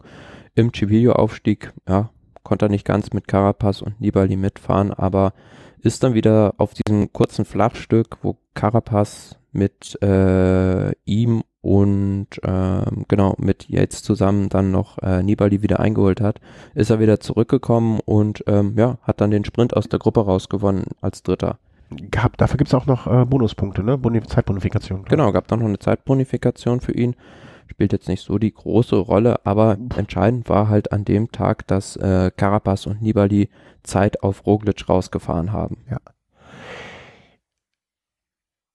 Insgesamt äh, auch wieder so eine Etappe, wo man sich denkt, mein Gott, äh, ne, also äh, schön, dass es was gibt. Und vor allen Dingen, was ich jetzt äh, eben noch im Nachgang erst gesehen habe oder erfahren habe, die sind zu zweit halt einen 40er Schnitt gefahren, auch bei der 232er Etappe mit nicht gerade einfachstem äh, Gelände. Also Hut ab, also was da äh, auch an Leistung dann an diesem Tag gebracht wurde. Ne, klar, aber auch hier wieder ein, ein ja, bisschen anderes Profil, Klassikerprofil und man hat gesehen, das hat äh, zwischen Carapaz, Nibali und Roglic fast größere Zeitabstände rausgefahren als die Bergetappen. Ja. Und Ja. ich würde jetzt sagen, also diese 47 Sekunden, die Carapaz jetzt hat, na, da fehlen ihnen jetzt, schätze ich mal, noch so 20, 25, um sicher zu gehen fürs letzte Zeitfahren. Ja, aber da ist ja noch, bis dahin fließt ja noch viel Wasser den, äh, was haben wir, den, den Tiber runter. Ähm, da kann ja auch noch einiges passieren. Wir sind ja jetzt gerade mal Anfang der letzten, doch, wir sind Anfang der letzten Woche, ne? Ich bin schon komplett irritiert durch meinen Urlaub hier. Ich, ich muss doch echt lange heute überlegen, was für ein Wochentag ist. Am, am ehesten fiel mir ein, dass heute Ruhetag ist. Und dann habe ich überlegt, was Ruhetag ist, was für ein Tag und am Montag. Ah ja, klar, heute ist Montag. Ähm, wir haben ja jetzt noch einiges vor uns. Und äh, vielleicht, um das jetzt mal an diesem Punkte die Nachberichterstattung oder die Retrospektive ähm, abzuschließen. Äh, Im Moment äh, hier Montagabend äh, stand Richard Cara- Carapaz vor Primoz Roglic und Vincenzo Nibali unter den Top 3. Abstand 47 Sekunden für Primoz Roglic. Vincenzo Nibali 1,47 dahinter, also genau eine Minute ist Primoz Roglic vor Nibali. Äh, Raphael Maika, erfreulicherweise, Platz 4 mit 2,35, also auf Nibali rund ja, 48 Sekunden. Danach Mikel Landa, Bauke Mollema, äh, Hut ab. Jan Pollank, äh, Simon Yates dann als wirklich noch einer von den großen Namen mit 5,24. Boah, Wird, wird, da, da muss er wirklich in der letzten Woche meiner Meinung nach nochmal richtig äh, aufblühen. Beziehungsweise da weitermachen, wo er, bis, wo er jetzt äh, aufgehört hat, so ein bisschen. Das, oder? Ja, Sonst, es, es, wird, es wird nicht einfacher für ihn. nö, klar, aber er kommt jetzt so langsam wieder in Tritt und ähm, den sollte man nicht zu viel Raum geben, wenn ich jetzt äh, die Movistar-Mannschaft wäre. Eine Sache vielleicht noch zu der Etappe. Es gab hinterher oder es gibt momentan in Italien eine riesige Polemik. A, um dieses ähm, Fahrrad von Roglic, was danach nicht überprüft wurde auf äh, mit einem Scanner und B über diese sogenannte Sticky Bottle, die er bekommen hat vom Teamwagen. Also, ähm, oh, das mal, weil ich habe das überhaupt nicht mitbekommen. also du meinst, dass das Ja erste gut, Fahrrad- also äh, er fuhr dann wieder nach vorne rein und hat sich dann, ich glaube, wenn man es mit der Hand gestoppt hat, waren es so fünf bis acht Sekunden vom Fahrzeug ziehen lassen. Mhm. Und da gab es schon andere Fahrer auch, die da für sowas eine Zeitstrafe bekommen haben. Mhm. Ja, okay. Das war jetzt nicht in dem Ausmaß, wie es äh, beispielsweise Nibali mal bei der Vuelta wollte- gemacht hat. Ich wollte gerade sagen, der ist Aber da, da mit dem Bus gefahren. Fast. Genau, aber er ist dann, hat dadurch äh, schon einen gewissen Vorteil gehabt und hätte sich da, denke ich, auch nicht drüber äh, beschweren dürfen. Und es gab, glaube ich, sogar hinterher, wenn ich mich nicht irre, ähm, eine Geldstrafe für die Mannschaft dafür, aber keine Zeitstrafe. Mhm. Okay, Äh, ja. Kann man, kann man meiner Meinung nach durchaus diskutieren dann. Und das andere war, äh, tippe ich jetzt mal darauf, dass sein erstes Rad, was den Effekt hatte, wo er dann auf das Rad vom Teamkollegen umgesprungen ist, dass das nicht kontrolliert wurde. Ich glaube, so war es ja. Ja. Also ich sag mal so, wenn Primoz Roglic, dessen Rad wahrscheinlich jetzt die letzten drei, 14 Etappen jedes Mal kontrolliert wurde, ähm, und jetzt bei der, dieser einen Etappe nicht, dann hätte es, glaube ich, andere Etappen gegeben, wo ich an seiner Stelle eher den Motor eingesetzt hätte als an dieser Etappe. Ich finde, da muss man auch mal ein bisschen so Realismus in, lassen, ja. Und in der Diskussion ähm, reinkommen Ich wäre ich wär dabei bei der Diskussion, wenn es jetzt auffällig gewesen wäre, dass er jetzt auffällig oft auf den Bergetappen das Rad gewechselt hätte. Das gab es ja auch mal. Also wir kommen ja morgen zum Mortirolo. Da gab es mal einen Fahrer, der hat äh, vor dem Mortirolo das Fahrrad gewechselt, hatte 40 Sekunden Rückstand und dann ist ähm, ein anderer Fahrer aus der Mannschaft mit dem kaputten Fahrrad weitergefahren. Äh, nee, also ja, ich halte diese Diskussion zumindest für ähm, nicht nötig, Zeitverschwendung. Die andere Diskussion, die kann man meiner Meinung nach anstecken. Und dann kann man, aber in so einem Fall würde ich dem Fahrer dann auch einfach sagen, okay, äh, ich, ich kalkuliere jetzt einfach, ne, du hast versucht, äh, bist reingefallen, du hast dich 10 Sekunden festgehalten, bekommst du 20 Sekunden Strafe, Punkt aus. Das muss man jetzt auch nicht, auch nicht höher hängen als nötig, ne? Ist ein Bescheiß. Nee, aber das ist halt auch immer so ein bisschen, ja, wie soll ich sagen, ähm, Auslegungsspielraum, den da die, die Jury hat. Und ähm, wir erinnern uns, bei der letzten Tour de France war das, wo Tom Dumoulin dann auch diese Zeitstrafe bekommen hat, als er dann im Windschatten des Minis zu lange geblieben ist. Ja, ja, ja. Ja, ja, klar. Also das machen die, wie sie möchten. Ne? Ich, ich, ich frage mich dann immer, wer sitzt da in der Jury, also welche Interessen sitzt, gibt es da in der Jury, dass man so oder so entscheidet. Ne? Also Primoz Roglic ist jetzt Jumbo-Visma niederländisches Team, tschechischer Fahrer, äh, italienischer Radausstatt, bitte? Slowene. Äh, Slowene, Entschuldigung. Äh, slowenischer, ich habe jetzt die, die Flagge hier. Äh, slowenischer Fahrer, italienischer Radhersteller, ne? also warum sollten die den jetzt ausgerechnet mehr bevorzugen? Also ich glaube nicht, dass äh, Bianchi da so, so fette Aktien im, im Paket hat. Ne? Würde mich wundern, wenn die noch so viele Aktien haben überhaupt. Ähm, ja, aber habe ich, äh, also gut, dass du auf diese Diskussion hinweist. Wie gesagt, das eine halte ich für, ich glaube auch gar nicht, ob man im Bianchi einen Motor reinbauen kann also so viel Ingenieurskunst traue ich denen zumindest in den letzten Jahren nicht zu. Man muss ja doch mal realistisch nachdenken. Äh, nee. Ähm, nee, klar, aber es ist jetzt natürlich ein, also wie soll ich sagen, äh, wieder eine Nebelkerze, die da in den Medien gezündet wird, um, um dieses Duell oder dieses Feuer noch weiter zu schüren zwischen Roglic und Nibali. Ja, aber braucht man ja gar nicht, ne? Ach so, so rum meinst du also ein, ein Anti, äh, ein Gegen-Etat, so rum. Klar, logisch, die italienischen Medien schlagen sich natürlich auch auf die Seite ihres, äh, ihres Fahrers und ähm, haben da natürlich eine, wie soll ich sagen, eine sehr weite, sehr hohe Tragweite dadurch, dass sie ähm, auch mit dem Ausrichter der RCS verflochten sind und natürlich, ähm, dass diese Rundfahrt in Italien stattfindet. Ja, okay, das hatte ich jetzt gar nicht auf dem Schirm, dass es natürlich um Fahrer geht, der, der gegen ihren Liebling fährt. Ja, natürlich. Ja, das, das ist so ein bisschen klar. halt jetzt so Psychokrieg. Ja, aber ich, ich, für, auf mich wirkt ähm, Roglic nach außen zumindest nicht so, als wenn ihn das Großes anhaben könnte. Und Nibali, äh, ich, ich glaube, wenn die beiden irgendwie am Start äh, nebeneinander stehen und darüber sprechen, dann können die sich, glaube ich, beide drüber kaputt lachen. Also, vor allem, das ja, ist ja lustig, wenn Roglic dann sagt, guck mal, ich halte mich acht Sekunden fest und äh, ist hier Diskussion und du fährst, ne, fährst die Hälfte der Strecke mit dem Autobus und keiner sagt was. Ich glaube, so können sitzen die am Bein und lachen sich darüber scheckig. Kann ich mir jedenfalls gut vorstellen. Ähm, und wenn es Auflage bringt für die Zeitung, mein Gott, solange die beide das nicht ernst nehmen, finde ich das äh, okay. Wir wissen es ja einzuordnen. Zumindestens. Ja. Also, bringen wir äh, Gesamtstand, hatten wir ja gerade äh, schon gesagt. Ähm, Punktetrikot nach wie vor ähm, Demar vor Ackermann. Ja, da hat Arno Demar an dem Tag ein paar Punkte gut gemacht auf Pascal Ackermann oder seinen Vorsprung ja, ausgebaut durch einen Zwischensprint. Genau. Äh, 200 zu 787 könnte, also es ist aber jetzt kein Trikot, wo man sagen würde, das ist schon vergeben. Naja, also die Sache ist ja die, es gibt am Donnerstag, es ist glaube ich diese Sprint, mögliche Sprint-Etappe noch, aber da müsste da ja dann im Prinzip äh, Bora Hans Grohe komplett alleine das Feld zusammenhalten, weil ich kann mir nicht vorstellen, dass ähm, FDG, Groupama FDG für ja, einen Etappensieg von Demar riskiert, dass man ähm, die Punktewertung verliert. Die haben dann halt lieber Ausreißer vorne, sodass ja. die die Punkte wegschnappen und Demar das Trikot nicht verlieren kann. Ja, klar. Unter taktischen Gesichtspunkt auf jeden Fall. Ich glaube, also ich glaube, wenn Ackermann das äh, Trikot noch holt, dann ist das eher sehr, sehr großes Glück und ein Versehen oder hoffentlich das nicht, Pech von Demar, dass ihm irgendwie widerfährt. Aber du möchtest ja auch nicht so ein Trikot holen ähm, durch das Pech deines Konkurrenten. Also das, das würde keinem gut zu Gesicht stehen. Ähm, wie du schon eben sagtest, ne, Pavel Sikakov und äh, Mikel Angel Lopez äh, sind die Fahrer, die im Prinzip mit sieben Sekunden Abstand sich um das weiße Trikot des äh, Jungprofis schlagen. Ähm, Bergwertung hat sich seitdem auch nichts mehr geändert. Äh, die, die, wie spricht man den Vornamen aus? Giulio Ciccone? Äh, ja, da muss schon viel passieren, damit er das nicht mehr holt. 171 zu 66, also im Prinzip rund zweieinhalb mehr als der nächste. Das ist so, da kann auch nur noch durch einen Ausfall eher gestoppt werden, behaupte ich jetzt einfach mal. Oder Carapaz verliert irgendwie ganz viel Zeit direkt beim ersten nächsten Berg und äh, er entschließt sich dann aufs Bergtrikot zu gehen und fährt dann ab dann jeden Punkt ein. Und Chicone keinen mehr. Oder sowas in der Richtung. Ja, das war das Update. Also so sieht's aus.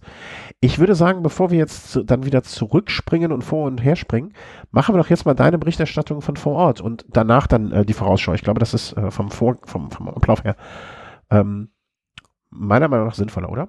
Wie war's? Ja. Da kann ich jetzt auch mal einen Schluck trinken und zuhören und Nasenputzen, Husten und all das, was ich jetzt versucht habe. Ja, also es war, war also ein spektakulärer Ausflug. Ich war ja dann am Freitag und am Samstag jetzt bei den beiden Etappen am ähm, Lago Ceru, Cerisole Reale, als auch dann ähm, Courmayeur am Colle San Carlo, dann selbst auch zugegen da in der Gegend, ist erstmal eine ganz schön weite Strecke, was man dann doch nicht denkt, in Richtung Aostatal da, Turin. Und ähm, na gut, den ersten Tag ähm, hatte ich dann, das war auch eine ganz nette Geschichte, Anekdote am Rande, weshalb ich dann den Giro auch sehr schätze und die Leute dort ähm, ein Hotel gebucht in der in, in so einem ganz kleinen Bergdorf irgendwie, da gab es dann so einen Marktplatz, aber so ganz viele verwinkelte Gassen und das ließ sich nicht finden und dann äh, irrte ich da irgendwie so ein bisschen zu Fuß auf diesem Dorfplatz rum irgendwie und dann nahm mich dann aber, habe ich da jemanden gefragt und äh, ob der wüsste, wo denn die Unterkunft sei und der hat mich dann gleich mit in sein Auto genommen und mich dahin gefahren. Das fand ich dann auch wieder sehr nett. Und dann den nächsten Tag war dann halt die Etappe.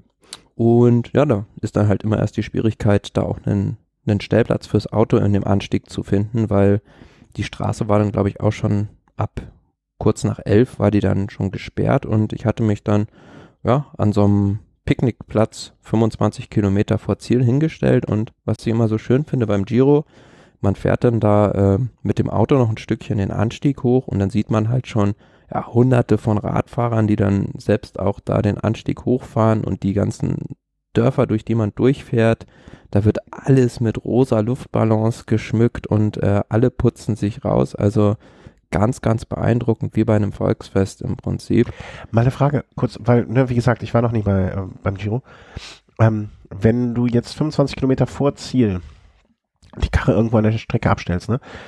Würde es nicht, da du ja im Gegensatz zu mir die, die äh, Fahrer, fahrerischen Fähigkeiten hast, nicht Sinn machen, noch weiter weg zu parken? Auch hinterher wegen des Wegkommens, also nach dem Rennen meine ich. Genau, also so, das, das war so jetzt halt Abwägung. halt noch so einigermaßen in einem Radius von der Strecke, wo sich das dann doch schon wieder ein bisschen auseinanderzieht hinterher nach dem Rennen, wenn da diese tausenden Radsportfans mit ihren Fahrrädern auch nach unten fahren. Also da gab es dann schon so ein, zwei Gabelungen, wo man dann mit dem Rad auch wegfahren konnte zur Seite, sodass das Verkehrsaufkommen da jetzt nicht mehr so super hoch war. Aber klar, natürlich versucht man dann äh, immer ein bisschen weiter weg dann auch ähm, zu parken, wenn man dann die Möglichkeit hat, mit dem Fahrrad dann selbst noch da hochzufahren. Mhm. Ja, und dann äh, habe ich mich ja selbst aufgemacht und bin dann ähm, zum Lago Seru hochgefahren. Sind dann ja gut 25 gewesen. Und ja, der Anstieg, der hat's schon recht anspruchsvoll. Also es gab dann eine Passage, die so an so einer Galerie vorbeiführte, guten Kilometer mit über 10% im Durchschnitt. Das war dann schon happig. Und vor allem, wenn man dann bedenkt, man nimmt dann ja immer noch ein paar Sachen mit. Also so zum Beispiel irgendwie was zu essen oder noch ein paar Sachen zum Überziehen, weil es da oben dann doch recht kalt ist. Und ähm, wenn man dann halt so einen Anstieg mit fünf Kilo Zusatzgewicht noch fährt, ist das was anderes natürlich, als wenn man den so im Training jetzt hochfahren würde. Es war dann schon noch mal ein bisschen anstrengend. Da bin aber gemächlich dann da hochgefahren und oben konnte man dann über dem Zielbereich raus noch ein Stückchen weiter die Straße hochfahren in Richtung äh, Colle del Nivole, aber nicht ganz bis nach oben, weil dann irgendwann ähm, war die Straße halt nicht mehr geräumt. Da lagen drei Meter hoch Schnee auf der Straße. Da ging es dann nicht mehr weiter. Und ja, wie gesagt, Problem an dem Tag haben viele vielleicht auch mitbekommen. Ab 13 Uhr wurde dann der Zielbereich gesperrt und da durften dann keine normalen Radsportfans mehr durch das Ziel durchfahren und ich kam dann zurück. Ja, und dann hat man uns da im Prinzip ja, wie so Tiere äh, hinter so ein Absperrgitter gesteckt, um damit dann äh, die E-Biker freie Fahrt hatten. Ja, es findet so ein E-Bike-Giro statt, ne? Also Giro E heißt die ganze Veranstaltung, ja, und ähm, da kommen, nehmen, glaube ich, so schätzungsweise 50 Fahrer Abteil, waren es jetzt so gefühlt, die da angekommen sind Mhm. und die, ja, düsen dann da mit ihren E-Bikes schneller, denke ich mal, als die Profis den Anstieg hoch. Und ähm, ja, das war recht amüsant, das zu sehen. Also ähm, Und jetzt schneide ich an, jetzt schneide ich an, unser Kollege Hans vom Fahrradio. Also, ne, also ein von, von äh, mir, also du kennst ihn vielleicht nicht so, aber von mir sehr geschätzter Kollege, äh, war da auch bei. Der fährt den Bike Giro gerade. Also, ne, ein deutscher Podcaster ist sozusagen an dir vorbeigefahren und hat dafür gesorgt, dass du hinter Gittern kommst. Ja, aber ähm, wie gesagt, also ich bin, positioniere mich da mal eindeutig und sage, ich bin kein Fan davon, weil, Ich weiß. wie wir schon mal diskutiert haben, E-Bikes als Fortbewegungsmittel finde ich super, aber im Rahmen des Radsports, pff, dem kann ich nichts abgewinnen, weil das für mich dem eigentlich die ganze Faszination dieses Sports wegnimmt. Das ist ja im Prinzip das, dass du selbst aus eigener Kraft dich mit äh, zwei Rädern so einen Berg hoch bewegst und wenn du dann äh, da mit einem Elektromotor hochfährst, also da gab es auch viele Leute, die dann ja da ihren Unmut geäußert haben darüber, Radsportfans am Rande der Strecke, ähm, dass sowas eigentlich ein Unding ist. Also wenn so die die Zukunft des Sports aussieht, dass man dass man dann halt auch nicht mehr dabei ist dementsprechend. Und viele wollten dann halt auch einfach da wieder den Berg ein Stückchen runtergehen. Mhm. War nicht möglich, weil die Strecke da abgesperrt war. Und ja, ich finde, man könnte so eine Veranstaltung, kann man ja gerne durchführen, aber dann bitte nicht im Rennen, im Rahmen des äh, eines Radrennens. Also das für mich einfach eine andere Sportart ist. Ja, ähm, ja, unterschreibe ich dir alles, aber ich finde, naja, die haben die nur aus der Not und Tugend, nee, nicht aus der Not, ja doch, aus der Not und Tugend gemacht, ne? Die müssen die Strecke eher absperren. Und wenn man so eine Veranstaltung dann machen möchte, aus welchen Gründen auch immer, ne, bietet sich das natürlich an, das da irgendwie einzubetten. Aber ich bin auch völlig bei dir natürlich, das sollte eine Randnotiz sein oder eine Randerscheinung und sollte in keinster Weise natürlich äh, dann irgendwie Ich sehe einfach den sportlichen Mehrwert davon nicht. Also was, was, was ist da für, für eine sportliche, also klar müssen die Leute auch treten, aber was steckt da für eine sportliche Leistung hinter, wenn ich da mit einem Elektromotor fahren kann? Mm, Ich würde das, also äh, als Veranstalter würde ich, äh, nee, das ist für mich auch keine Sport. Also weiß ich nicht, müsste ich ausprobieren, ob das eine sportliche Herausforderung ist, die die da machen. Ne? Vielleicht ist ja auch der sportliche Herausforderung, mit einem 25 Kilo Rad bergab zu fahren. Ne? Ist ja vielleicht auch, ne? Naja, aber diese, diese, also die haben ja da auch Rennräder richtig umgebaut. Da kann ich mir nicht vorstellen, dass die noch so schwer sind. Die sahen auch sehr, sehr sportlich aus und bei manchen war es für mich dann auch überhaupt schwierig zu unterscheiden, ob das jetzt ein E-Bike ist oder ist das ein, ein richtiges Rennrad. Und äh, da habe ich jetzt auch so langsam immer so ein bisschen, also Paranoia. hat es mir, hat's mir so ein bisschen den, den Spaß an der Freude am Rennradfahren verdorben, wenn ich dann manchmal überlegen muss, jetzt auch im Training oder den Hintergedanken habe, gut, der könnte jetzt ein E-Bike haben, der mich da gerade überholt. Ah, das sehe ich aber, also ich weiß, was du meinst, aber das sehe ich halt völlig entspannt. Ne? Wenn mich einer überholt, kann das ja auch daran liegen, dass der einfach äh, Millionärssohn ist und viel mehr Zeit hat zu trainieren als ich. Ja, aber diese ganze Umrüstung auf Elektrosachen ist natürlich auch, ja, das, das, das streut immer mehr auch die Zweifel, dass sich das Ganze immer mehr vermischt, auch mit dem Rennrad-Profisport. Und ich finde, das sollte man strikt trennen. Ja, man könnte das ja, so eine Veranstaltung dann durchaus äh, als, man muss das ja nicht, eine RTF ist ja auch was anderes als ein Rennen, ne? Ähm, man könnte es als RTF deklarieren, dann ist es kein Rennen oder, oder man könnte es als gemeinsame Ausfahrt, man könnte ja auch einfach es als touristische Ausfahrt im Rahmen des Giros äh, deklarieren, ne? dass sozusagen auf der Strecke der Profis auch gefahren wird. Vielleicht die Hälfte der Strecke oder ein Drittel der Strecke oder nur die signifikant oder interessanten Teile der Strecke, ne? Und äh, ist so jedermann im Sinne von wirklich jedermann möglich machen, mal diese Strecke zu fahren. Ne? Ob das jetzt mit dem Auto dann passiert oder auf dem Motorrad oder auf dem E-Bike. Das ist ja dann im Prinzip nur noch ein Unterschied, wie nah man dem Radsport als solches kommt. Ja, aber wie gesagt, ich fand's, ich fand's sehr schade an dem Tag für die Leute, die sich dann wirklich ähm, da mit einem Rennrad ohne motorische Unterstützung den Berg hochquälen wollten und dann mal der Zielbereich abgesperrt war für die und die nicht die Möglichkeit hatten, dann da auch das Zielbanner zu durchfahren oder dann noch ein Stückchen höher hinauszufahren, weil für diese E-Biker das die Straße Ja, gesperrt ja, war. da, da bin ich ja, da, das unterschreibe ich dir so. wie, Und da wie, konnte ich dann auch den Unmut der, der Leute verstehen, die da neben mir in diesem Gitter eingesperrt waren. ich, ich fände es halt, ne, stell dir mal vor, du könntest dir, also jetzt mal abgesehen von den Mengen Geld, die dir und mir auf gar keinen Fall zur Verfügung stellen, es wird ein touristisches Angebot geben, ähm, du könntest sozusagen jeden Tag die Highlights der Etappe der Tour de France in so einem, äh, du machst eine Rundfahrt, ja, das heißt ein Reisebus mit irgendwie, keine Ahnung, 20 Leuten. Und du könntest jeden Tag die Highlights der äh, Tour de France ähm, ich weiß jetzt nicht, wo wir stehen geblieben waren. Wir mussten kurz unterbrechen. Ähm, äh, genau, äh, es war hier mein touristisches äh, Programm, was ich da hier. Stell dir vor, du könntest äh, die Etappe, die, die, komplette Tour de France mitfahren, ja? Mhm und hättest die Möglichkeit, jeden Tag die Highlights der Etappe äh, mitzufahren, plus Berichterstattung danach im Zielbereich. Ja? Das heißt, du könntest bei den Etappen über Kopfsteinpflaster, würdest du über Kopfsteinpflaster und du hättest jeden Tag dein normales Rennrad da stehen, du hättest ein E-Rennrad und du hättest ein Motorrad. Ne? Und du hättest jeden Tag, jetzt mal abgesehen davon, dass du und ich glaube, ich, du kannst auch kein Motorrad fahren, ne? also so richtig Motorrad ja. fahren. Also eine Vespa, 50 km/h, die würdest du dir, glaube ich, auch zutrauen, so genauso wie ich die zu fahren. Ähm, hättest jeden Tag die Möglichkeit, unter diesen drei Mobilitätskonzepten zu entscheiden und du könntest auch während der Etappe hin und her wechseln. Das wäre ja schon cool. Also, und dann hättest du die Möglichkeit an, an dem einen Tag, wo äh, irgendwie, keine Ahnung, drei Alpenpässe auf dem Tableau stehen, äh, wo du, die du dir zutraust, wirst du die drei mit dem Fahrrad fahren und dann wirst du am nächsten Tag dann die, ähm, keine Ahnung, nächsten drei Alpenpässe, sagst du einfach, nee, schaffe ich nicht zwei Tage hintereinander, könntest du dann mit dem E-Bike mit Unterstützung einfach auch schaffen. Das wäre doch jetzt als touristisches Angebot, abgesehen von dem kleinen Geldproblem, was es zumindest bei mir wahrscheinlich verhindern würde, ähm, wäre das ein interessantes Konzept.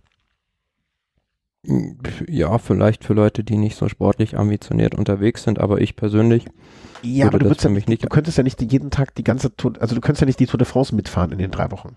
Ja, aber dann würde ich ja gleich irgendwie den Scooter nehmen und dann, weil ansonsten hat es für mich ja immer, also das ist ja für mich keine sportliche Leistung, auf die ich dann stolz bin. Ja, aber der Scooter wäre dann so die, die, die, der, komplette Vorteil. Fahre ich dann ganz motorisiert, entweder ja. oder. Also halbe Sachen würde ich dann nie machen. Okay. Ich weiß es nicht, ob das nicht dann der Moment wäre, wo ich sagen würde, okay, ich schaffe das heute nicht alleine, dann nehme ich halt erstmal das E-Rad, weil es dann zumindest dem am nächsten kommt. Kann ich mir gut vorstellen, dass ich dann derjenige wäre, der es auch nehmen würde. Ja, aber ich, wie gesagt, ich könnte dann nicht ruhigen Gewissens äh, mich schlafen legen, wenn ich dann mit einem Motor durch die Gegend fahre an meinem Fahrrad. Es, ich würde es ja nicht als sportliche Leistung deklarieren. Ne? Das wäre für mich ja keine sportliche Leistung, sondern das wäre einfach ein Nachfahren der Strecke, ob ich dann ein Motorrad nehme oder ein E-Bike. Das wäre, also die wäre. Ja, logisch, aber es ist dann immer die Frage, ob das, äh, wie das dann verkauft wird vom Veranstalter, ob man dann sagt, oh toll, Sie sind selbst die äh, Etappen der Tour de France gefahren oder ob man dann äh, das ausgliedert und das dann als Privatperson macht. Dann ja, ja, ja, ja, total. Also das wäre mehr so ein touristisches Angebot im Sinne von äh, äh, ja, aber beim Giro E ist es dann ja wieder was anderes, weil das sozusagen als sportliche Leistung versucht wird zu verkaufen. Okay. Dafür habe ich, hab ich mich zu wenig damit äh, beschäftigt, muss ich ehrlich gesagt. Ja, und das ist so ein bisschen das, was den Leuten dann auch sauer aufstößt. Ja, ja, also. Aber gut, äh, noch, noch vielleicht zwei Sachen zu diesen E-Bikes. Ja.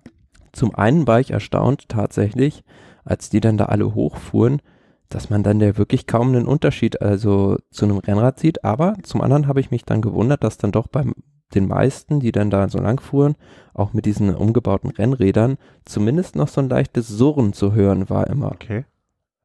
Also das scheint dann also dann doch wieder nicht ganz wegzukriegen sein. Also von daher glaube ich auch jetzt äh, diese Motordoping-Geschichte sich da doch etwas als äh, Nebelkerze entlarvt. Also da kann ich mir nicht vorstellen, dass es sowas dann mal gegeben hat, wenn es dann doch so laut ist. Aber dann hatte die Sache ja für dich doch einen Mehrwert. In gewisser Weise schon, ja. Aber das andere, was ich mich gefragt habe, ja. weil da war jetzt keiner dabei, der da jetzt nicht mit äh, elektrischer Unterstützung zum Schluss noch gefahren ist, äh, wie lange reicht denn da überhaupt der Akku? Also können die dann die ganze Etappe da mit dem äh, Motor fahren oder müssen die auch mal selber treten dann? Du, das bringe ich für dich in Erfahrung, das frage ich den Hans einfach. Ähm, ich denke, das sollte kein Problem sein. In einer der folgenden Folgen äh, werden wir das mit Sicherheit, also ich kann ja de definitiv die Folge, die nehmen ja mit Sicherheit, haben schon oder werden eine Folge aufnehmen dazu. Und ähm, aber ich werde jetzt dezidiert die Frage dem nochmal stellen und äh, wie ich ihn kenne, wird er uns da auch äh, per Audio mit Sicherheit äh, eine kurze Rückmeldung zu geben. Das muss mir dann nochmal ich, genau dezidiert sagen, zu welcher Etappe es da genau ging. Aber das sollte kein Problem sein. Der wird mit Sicherheit auch irgendwie so ein Strava-Daten davon haben oder so. Das, äh, also das in Erfahrung zu bringen, halte ich für ein sehr leichtes Problem. Äh, sehr leicht zu lösendes Problem halt. Ähm, ja, aber dann äh, an der Strecke. Also ihr konntest du dann aber überhaupt was an der Strecke sehen oder? Äh, ja gut, irgendwann waren da, kam dann ja auch mal der Schlusswagen von diesem Rennen, das war so gut, ja, 14, 15 Uhr irgendwann und dann äh, hatte ich dann beim Hochfahren schon eine gute Position gesehen, wo man sich dann hinstellen konnte. Das war so zwischen drei und zwei Kilometer vor dem Ziel. Das war so ein bisschen, ja, stand man dann da wie die Indianer, die irgendwo Ausschau nach Feinden halten, kam aber keine, keine Cowboys, sondern der Trost des Giro d'Italia und man konnte dann so drei, vier Kilometer die Serpentinen den Berg runter ins Tal gucken. Das war richtig cool. Und ähm, davon haben wir dann auch ein schönes Foto. Und ja, da kam dann, saß man dann da, hat gewartet, gewartet und dann kam ja nach und nach auch irgendwann dann die Fahrer und das, äh, ja, die sahen alle dann auch schon recht, äh, ja, mitgenommen aus, möchte ich so sagen. Das war am Freitag, richtig? Genau, das war am Freitag die Etappe. Und ähm, spannend zu sehen dann auch ähm, hinten in Sachen Gruppetto, dass beispielsweise ähm, Pascal Ackermann, der war an dem Tag noch vor dem Gruppetto rumgefahren, also der ist äh, nicht mit den mit den letzten Fahrern dann ähm, hochgefahren. Und die Fahrer mussten ja auch, wie du schon gesagt hast vorhin, dann selbst mit dem Fahrrad noch einen Transfer zurücklegen, weil die ja ihre Teambusse nicht oben parken konnten am Lago Seru, sondern die hatten die weiter unten. Die mussten alle oder die meisten sind dann mit dem Fahrrad auch wieder die Abfahrt runtergefahren, natürlich durch die ganzen Hobbyfahrer durch. Aber ganz interessant dann auch, äh, viele hatten dann halt so äh, Trillerpfeifen, womit die die Hobbyfahrer zur Seite gepfiffen haben. Ah, okay. Ja, stimmt besser als eine Klingel dran montieren. Ne? Ähm, Finde ich ja, gut, da gab es dann, gab's dann natürlich auch so manche Hobbyfahrer, die dann versucht haben, da bei den Profis hinten dran zu bleiben. Aber das, das ist äh, schwierig. Ja, vor allen Dingen würde ich niemals mal auf die Idee kommen. Ne? Also nicht nur, weil ich es nicht könnte, sondern weil ich auch immer Schiss hätte, einfach mal, dass ich hinter derjenige bin, der Simon Yates abgeräumt hat. Also okay, der wird wahrscheinlich nicht so runtergekommen sein. Aber, oder ich bin dann derjenige, der den, der den äh, besten Helfer von Primo Roglic abgeräumt hat. Ne? Dummer deutscher Fahrer räumt Helfer ab. Überschrift in der Bild. Ja, es gab ja mal äh, bei der Tour de France 2006 äh, in Alpe d'Huez war das, glaube ich, mal so ein Unfall zwischen Patrick Sinkewitz und so einem Hobbyfahrer. Ja, also ne, wäre ich ja prädestiniert. Ich, ich habe ja ich bin ja mal in einem komplett anderen Kontext durchaus mal mit Nationalmannschaftsfahrern mal auf einer Strecke gewesen und das Einzige, was ich immer dachte, oh Gott, oh Gott, oh Gott, oh Gott, bitte kein Umfahren, bitte kein Umfahren. Ähm, war nur in nicht äh, Straßensport, sondern Cross. Ähm, ich muss mir noch mal ganz kurz die Nase, eine Sekunde. Vielleicht erzählst du in der Zeit mal, wie du dann wieder heimgekommen bist. Also oder ja und dann ähm, war, war ich dann auch irgendwie eine Stunde später oder nachdem dann die letzten Fahrer, also das Gruppetto, da lang gefahren war, auch wieder beim Auto und ähm, hatte dann echt Glück, weil danach bin ich dann naja, hatte ich auch noch einen Transfer von gut, äh, ja gut über 100 Kilometer, also fast zwei Stunden waren das dann vor mir mit dem Auto, um zu meinem nächsten Hotel ähm, in der Nähe von äh, Courmayeur, dem nächsten Zielort, zu kommen. Und hatte dann Glück, weil just oder fünf Minuten nachdem ich in das Auto eingestiegen war, fing es an zu schütten und ich saß dann schon im Trockenen. Und ähm, ja, bin dann da äh, über die Autobahn dahin gefahren und dann bin ich auch die sehr lange hinter, hinter dem Sunweb-Teambus hinterhergefahren und habe da auch diverse andere äh, sportliche Leiterautos gesehen und ja gut, dann nächster Tag ähnliches Aber Spiel, nur darf, ich, darf ich noch ganz kurz, also so nass ins Auto steigen, ne? Also auch nicht so schlecht nur die Möglichkeit haben, sich umzuziehen, alles klamm und so, das ist auch wirklich die Hölle. Habe ich einmal gemacht oder kann mich am einmal erinnern, das war wirklich unschön. Ja, wie gesagt, also ich hatte dann noch Glück, äh, dass es dann wirklich so getimt war, dass es dann anfing zu regnen, als ich schon im Auto saß. Aber da waren dann natürlich viele Hobbyfahrer noch, die dann da die, das, das Tal gefahren sind, die dann äh, pitch-patsch nass wurden und mal, viele haben dann auch, mussten dann an der Seite anhalten, weil es so stark geregnet hat. Ja, boah, unschön. Ja, und dann dem nächsten Tag war dann die Etappe nach Courmayeur und da hatte ich dann den Vorteil, ich hatte mein Hotel äh, in einem Ort da ganz in der Nähe und da konnte ich dann das Auto am Hotel stehen lassen und bin dann, das war nur so gut, na, 20 Kilometer bis zum Gipfel des äh, Colle San Carlo, bin dann mit dem Rad dahin gefahren und ähm, ja gut, habe auch wieder den Anstieg in selbst gefahren. Gut eine Stunde bin ich dann hochgefahren zum Vergleich. Also ich glaube, die Bestzeit von Basso damals sind gut 35 Minuten, aber ja, bin dann auch recht entspannt da. Der hatte auch keine warmen Klamotten dabei. das stimmt, ja. Ähm, da hochgefahren. Also das ist schon ein, ein ordentlicher Kanten der Colle San Carlo, also 10 Kilometer mit fast 10 Prozent. Aber das Tolle daran ist, es ist sehr gleichmäßig, also nicht wie der Mortirolo beispielsweise so ruppig. Das ließ sich dann einigermaßen gut fahren, zumal man da auch den ähm, Asphaltbelag größtenteils jetzt erst erneuert hatte. Wie so oft, wenn der Giro da lang kommt, ähm, ließ sich das sehr gut fahren. Und dann na, hatte ich mir auch ein schönes Plätzchen gesucht, so 900 Meter vor der, vor der Bergwertung, wo noch relativ wenig los war. Und ähm, ja, hab mich, hab's mir dann da bequem gemacht und dann ein bisschen die Straße verziert und ähm, ja, musste dann auch wieder noch gut drei Stunden auf die Fahrer warten. Ja, da hat irgendjemand auch wieder Wille Home Podcast äh, irgendwo auf die Straße geschmiert, da wo, in der Nähe, wo du standest, ne? Also, wir wissen natürlich nicht, wer das war und möchten, möchten dazu auch nicht aufrufen. Ähm, aber war ein schönes Bild zu sehen in der Übertragung. Auch äh, vom Fernsehen, äh, vor, vor der Glotze sozusagen. Ja, aber ähm, das ist halt auch dann so äh, ganz lustig, was die Leute dann teilweise auf die Straße malen. Zum Beispiel auf der Etappe nach ähm, Como war im letzten Aufstieg äh, so, ein, so eine Chemieformel aufgemalt. Das war einfach die Formel für Laktat. Also da gibt ja, da gibt's geil. gibt's dann die buntesten Sachen, also was die Leute dann auf die Straße schreiben. Aber gibt's ja auch dann ganz verrückte Fans. Also zum Beispiel da ist dann auch äh, hatte ich dann auch in meiner Instagram Story äh, so ein Koch, also mit einem richtig so einem Kochkostüm äh, den Berg hochgefahren mit einem Fahrrad, das bestimmt 25 Kilo schwer ist und ohne Motor. Also den haben, der wurde dann, war der Held der Zuschauer an dem Tag. Ja, ja, klar. Also so holt man sich seine 50 Minutes of Fame. Auch vielleicht. Und ähm, wie ist das denn für dich in dem Moment, ähm, wenn die Fahrer vorbeikommen? Ja, das erste natürlich, äh, also das, da, da begreift man ja auch erstmal die Dimension, wie groß dieses Radrennen überhaupt ist, wie viele Begleitfahrzeuge da mitfahren, mhm. wie viele ähm, Sicherheitsmaßnahmen da nötig sind, wie viele Polizeimotorräder und auch wie viele Krankenwagen da überhaupt in dem Trost dabei sind. Das erste, was ja immer kommt, ist diese Werbekarawane. Ähm, die schmeißen aber nicht wie bei der Tour de France irgendwie was raus, sondern die machen einfach nur Werbung oder aber ähm, da gibt's dann immer so Sprinter, da kann man dann für 10 Euro diesen Lupo kaufen. Also das ist ja dieser Wolf, das Maskottchen des Giro, aber das macht ja kaum jemand. Also Klar. 10 Euro für so einen blöden Wolf ausgeben, hätte ich jetzt auch nicht gemacht. Und ja, dann kommt halt als nächstes dann diese Vorausmotorräder und dann ähm, das erste, was man so mitbekommt vom Rennen, ist eigentlich der Hubschrauber, der dann irgendwann kommt und dann ja nach und nach die Vorausfahrzeuge und dann äh, kam auch schon die kamen schon die Fahrer vorbeigedüst und das war schon immer wieder beeindruckend zu sehen, ähm, mit was für einem anderen Tempo die da nochmal noch mal hochfahren. Ja. Naja, sind, ist halt der Job, ne? sind halt Profis. Ähm, aber das, äh, ich finde, also für mich bist du halt Profi-Fan, ne? Weil du gehst das so generalstabsmäßig geplant an und das ist halt, äh, Profi-Fan klingt, klingt ähm, gar nicht schön, aber so ist es halt gemeint, ne? Weil so, irgendjemand ähm, hatte ich gesehen, ähm, hat halt unter deine Facebook-Bilder da irgendwie geschrieben, äh, das sind äh, irre, oder das sind die Fans, von denen der Radsport lebt und das hm, kann man so gar nicht dick genug unterstreichen.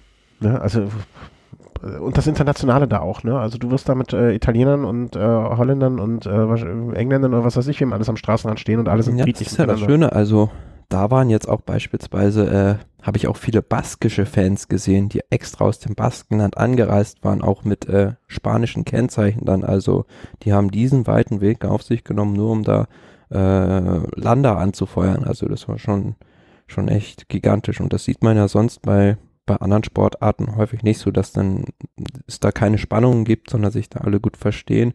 Und es gibt ja auch eigentlich keine andere Sportart, an denen du, bei der du so nah an deine, ähm, ja, an die Fahrer oder an die Protagonisten auch rankommst. Ja, wie es bei der bei Höllentour gesagt wird, äh, der Fahrer kommt zu dir. Ne? Ja, du musst keinen Eintritt bezahlen. Genau. Das ist ja auch. Und es ist halt auch nicht nur so, dass da eigentlich nur Radsportfans sind, sondern das ist einfach, der Giro ist ein äh, großes Volksfest. Also man muss sich das ja so vorstellen, der kommt ja nicht jedes Jahr durch deinen Ort. Und für die, für die Ortschaften, die wissen das schon weit im Voraus und die, die tun alles dafür, dass äh, das Rennen da dementsprechend gefeiert wird. Also die, die schmücken den Ort und alles wird in rosa getaucht, die Straße wird neu gemacht und das ja, und es kommen dann halt auch ähm, ja viele, viele Leute da mit den Berg hoch beispielsweise, die einfach dieses Fest genießen wollen. Mhm. Ja, äh, im Prinzip sollte jeder, der ähm, sich überlegt, mal zu einem Giro oder zu einer Tour-Etappe oder zur Vuelta-Etappe fahren, sich einfach diese letzte Viertelstunde anhören. Ich glaube, ähm, wer, wer dann keinen Bock bekommt, der hat halt auch kein Radsportherz. Ja, und man lernt dann auch, gesagt.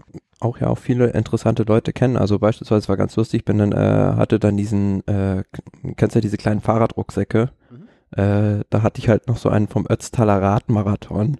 Und den hatte ich dann halt dabei und da haben mich alleine, glaube ich, fünf Leute äh, drauf angesprochen, an denen ich vorbeigefahren bin, äh, ob ich dieses Rennen gefahren war und bin dann mit denen auch so ein bisschen ins Gespräch gekommen. Mhm, Ja, und Radsportler sind, äh, also die meisten sind ja auch recht kommunikativ und da kommt man ja, man hat ja auch, ähm, ne, man hat einen Anknüpfungspunkt einfach. Ne? Also jeder liebt das und ähm, du musst ja nur an irgendeiner fährt an dir vorbei und du, äh, so wie ich heute Morgen mit dem alten Herrn wahrscheinlich, äh, wenn ich dran vorbei spaziert gewesen wäre, hätte ich ihn ansprechen können auf sein Fahrrad und schon hätte man ein Gespräch gehabt, auch wenn es ein Pinarello E-Bike gewesen wäre. Ne? Ähm, man hat Ja. ja Anknüpfungspunkte. Was dann natürlich auch noch sehr glücklich war, war an dem Tag, oder ja, relativ glücklich war das Wetter, weil zwischendurch hat es mal kurz geregnet, aber ja, da hatte ich zum Glück einen Regenschirm dann auch dabei und stand an der Strecke und war nicht mit dem Fahrrad unterwegs. Aber dann zurück, ähm, musste dann ja wieder den Berg runter und diese Abfahrt nehmen, was natürlich, also da kann ich auch nur allen raten, die sich mal selbst das angucken, extrem vorsichtig zu sein, weil da fahren ja tausende Leute diese, diese Abfahrt runter und es ist halt extrem schnell.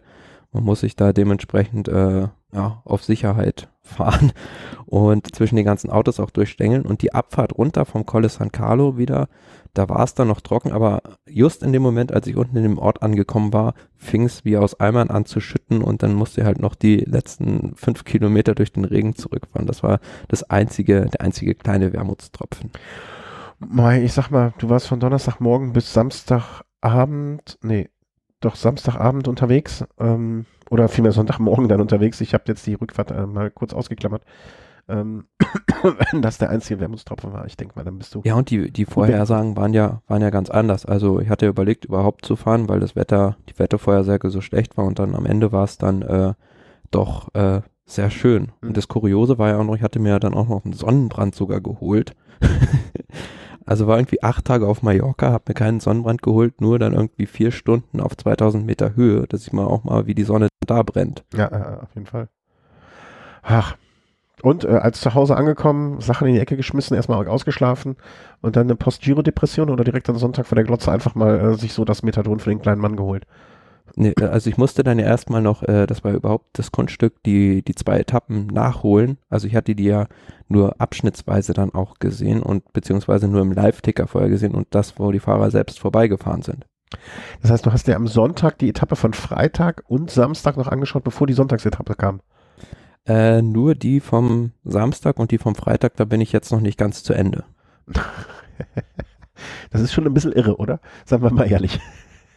Ja klar, also ich habe ja jetzt auch äh, glücklicherweise in der dritten Woche, äh, wie sich das gehört, Urlaub genommen und da kann ich dann ja sowas, Ja. mich den ganzen Tag mit dem Giro beschäftigen.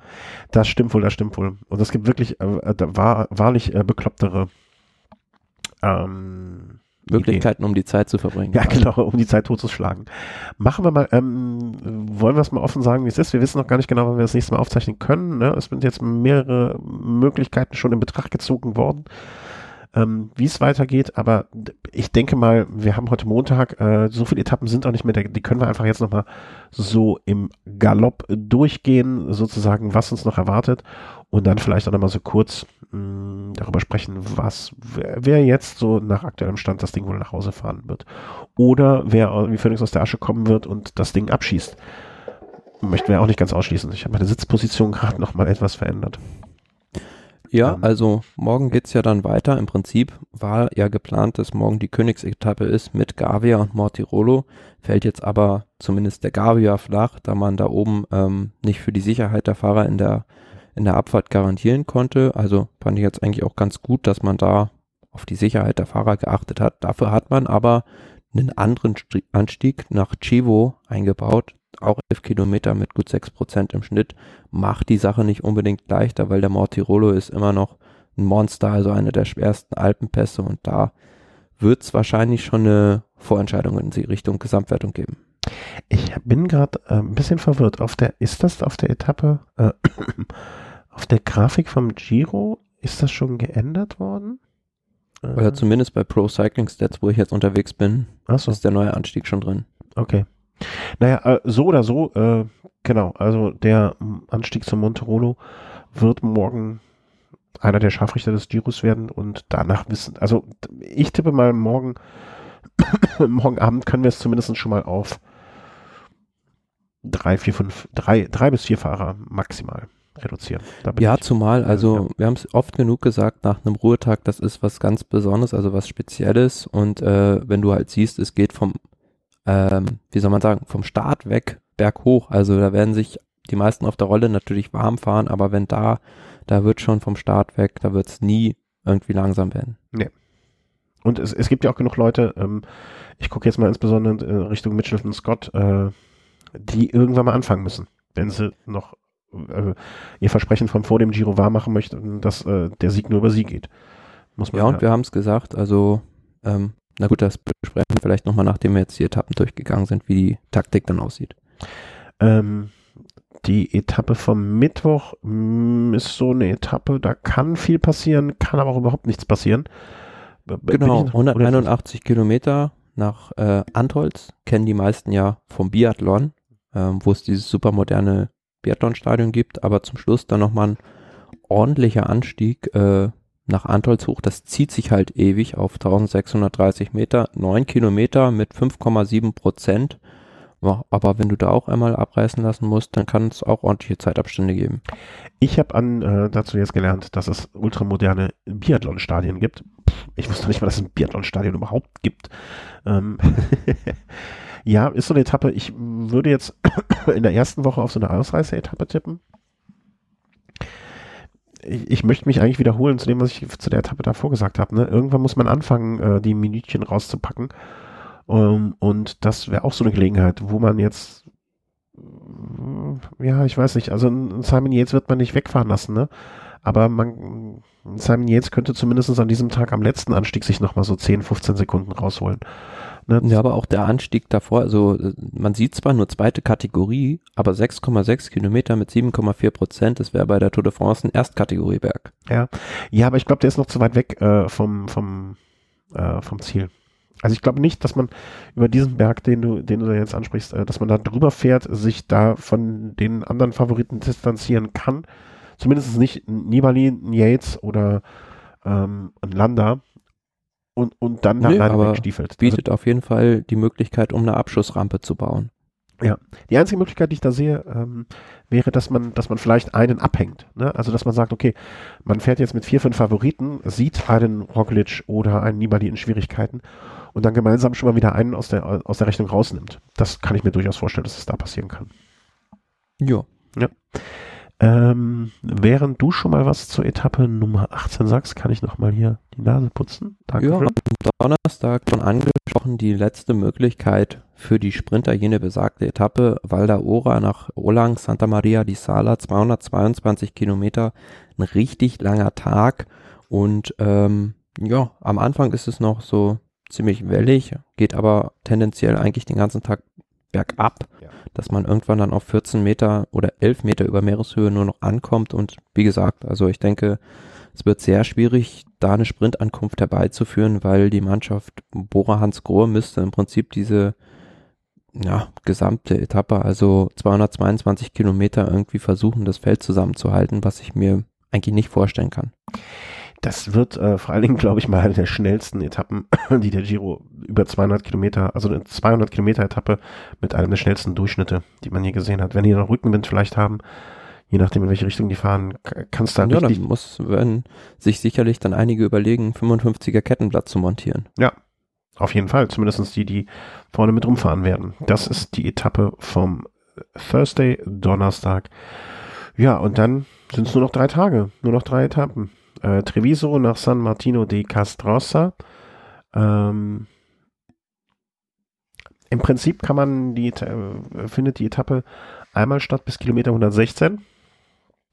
Welliges Profil fast, also mit mal hier einem Anstieg, mal hier 500 Höhenmeter, mal dort irgendwie so um die 200 Höhenmeter, also nichts wirklich Entscheidendes. Und dann geht's einfach nochmal so 30 Kilometer mehr oder minder stark bergauf. Und da ist, ich glaube, das wird so, ein, so eine Situation, wo man hinterher oder vorher sagen kann, das wird entscheidend, was die Fahrer aus diesem Anstieg machen.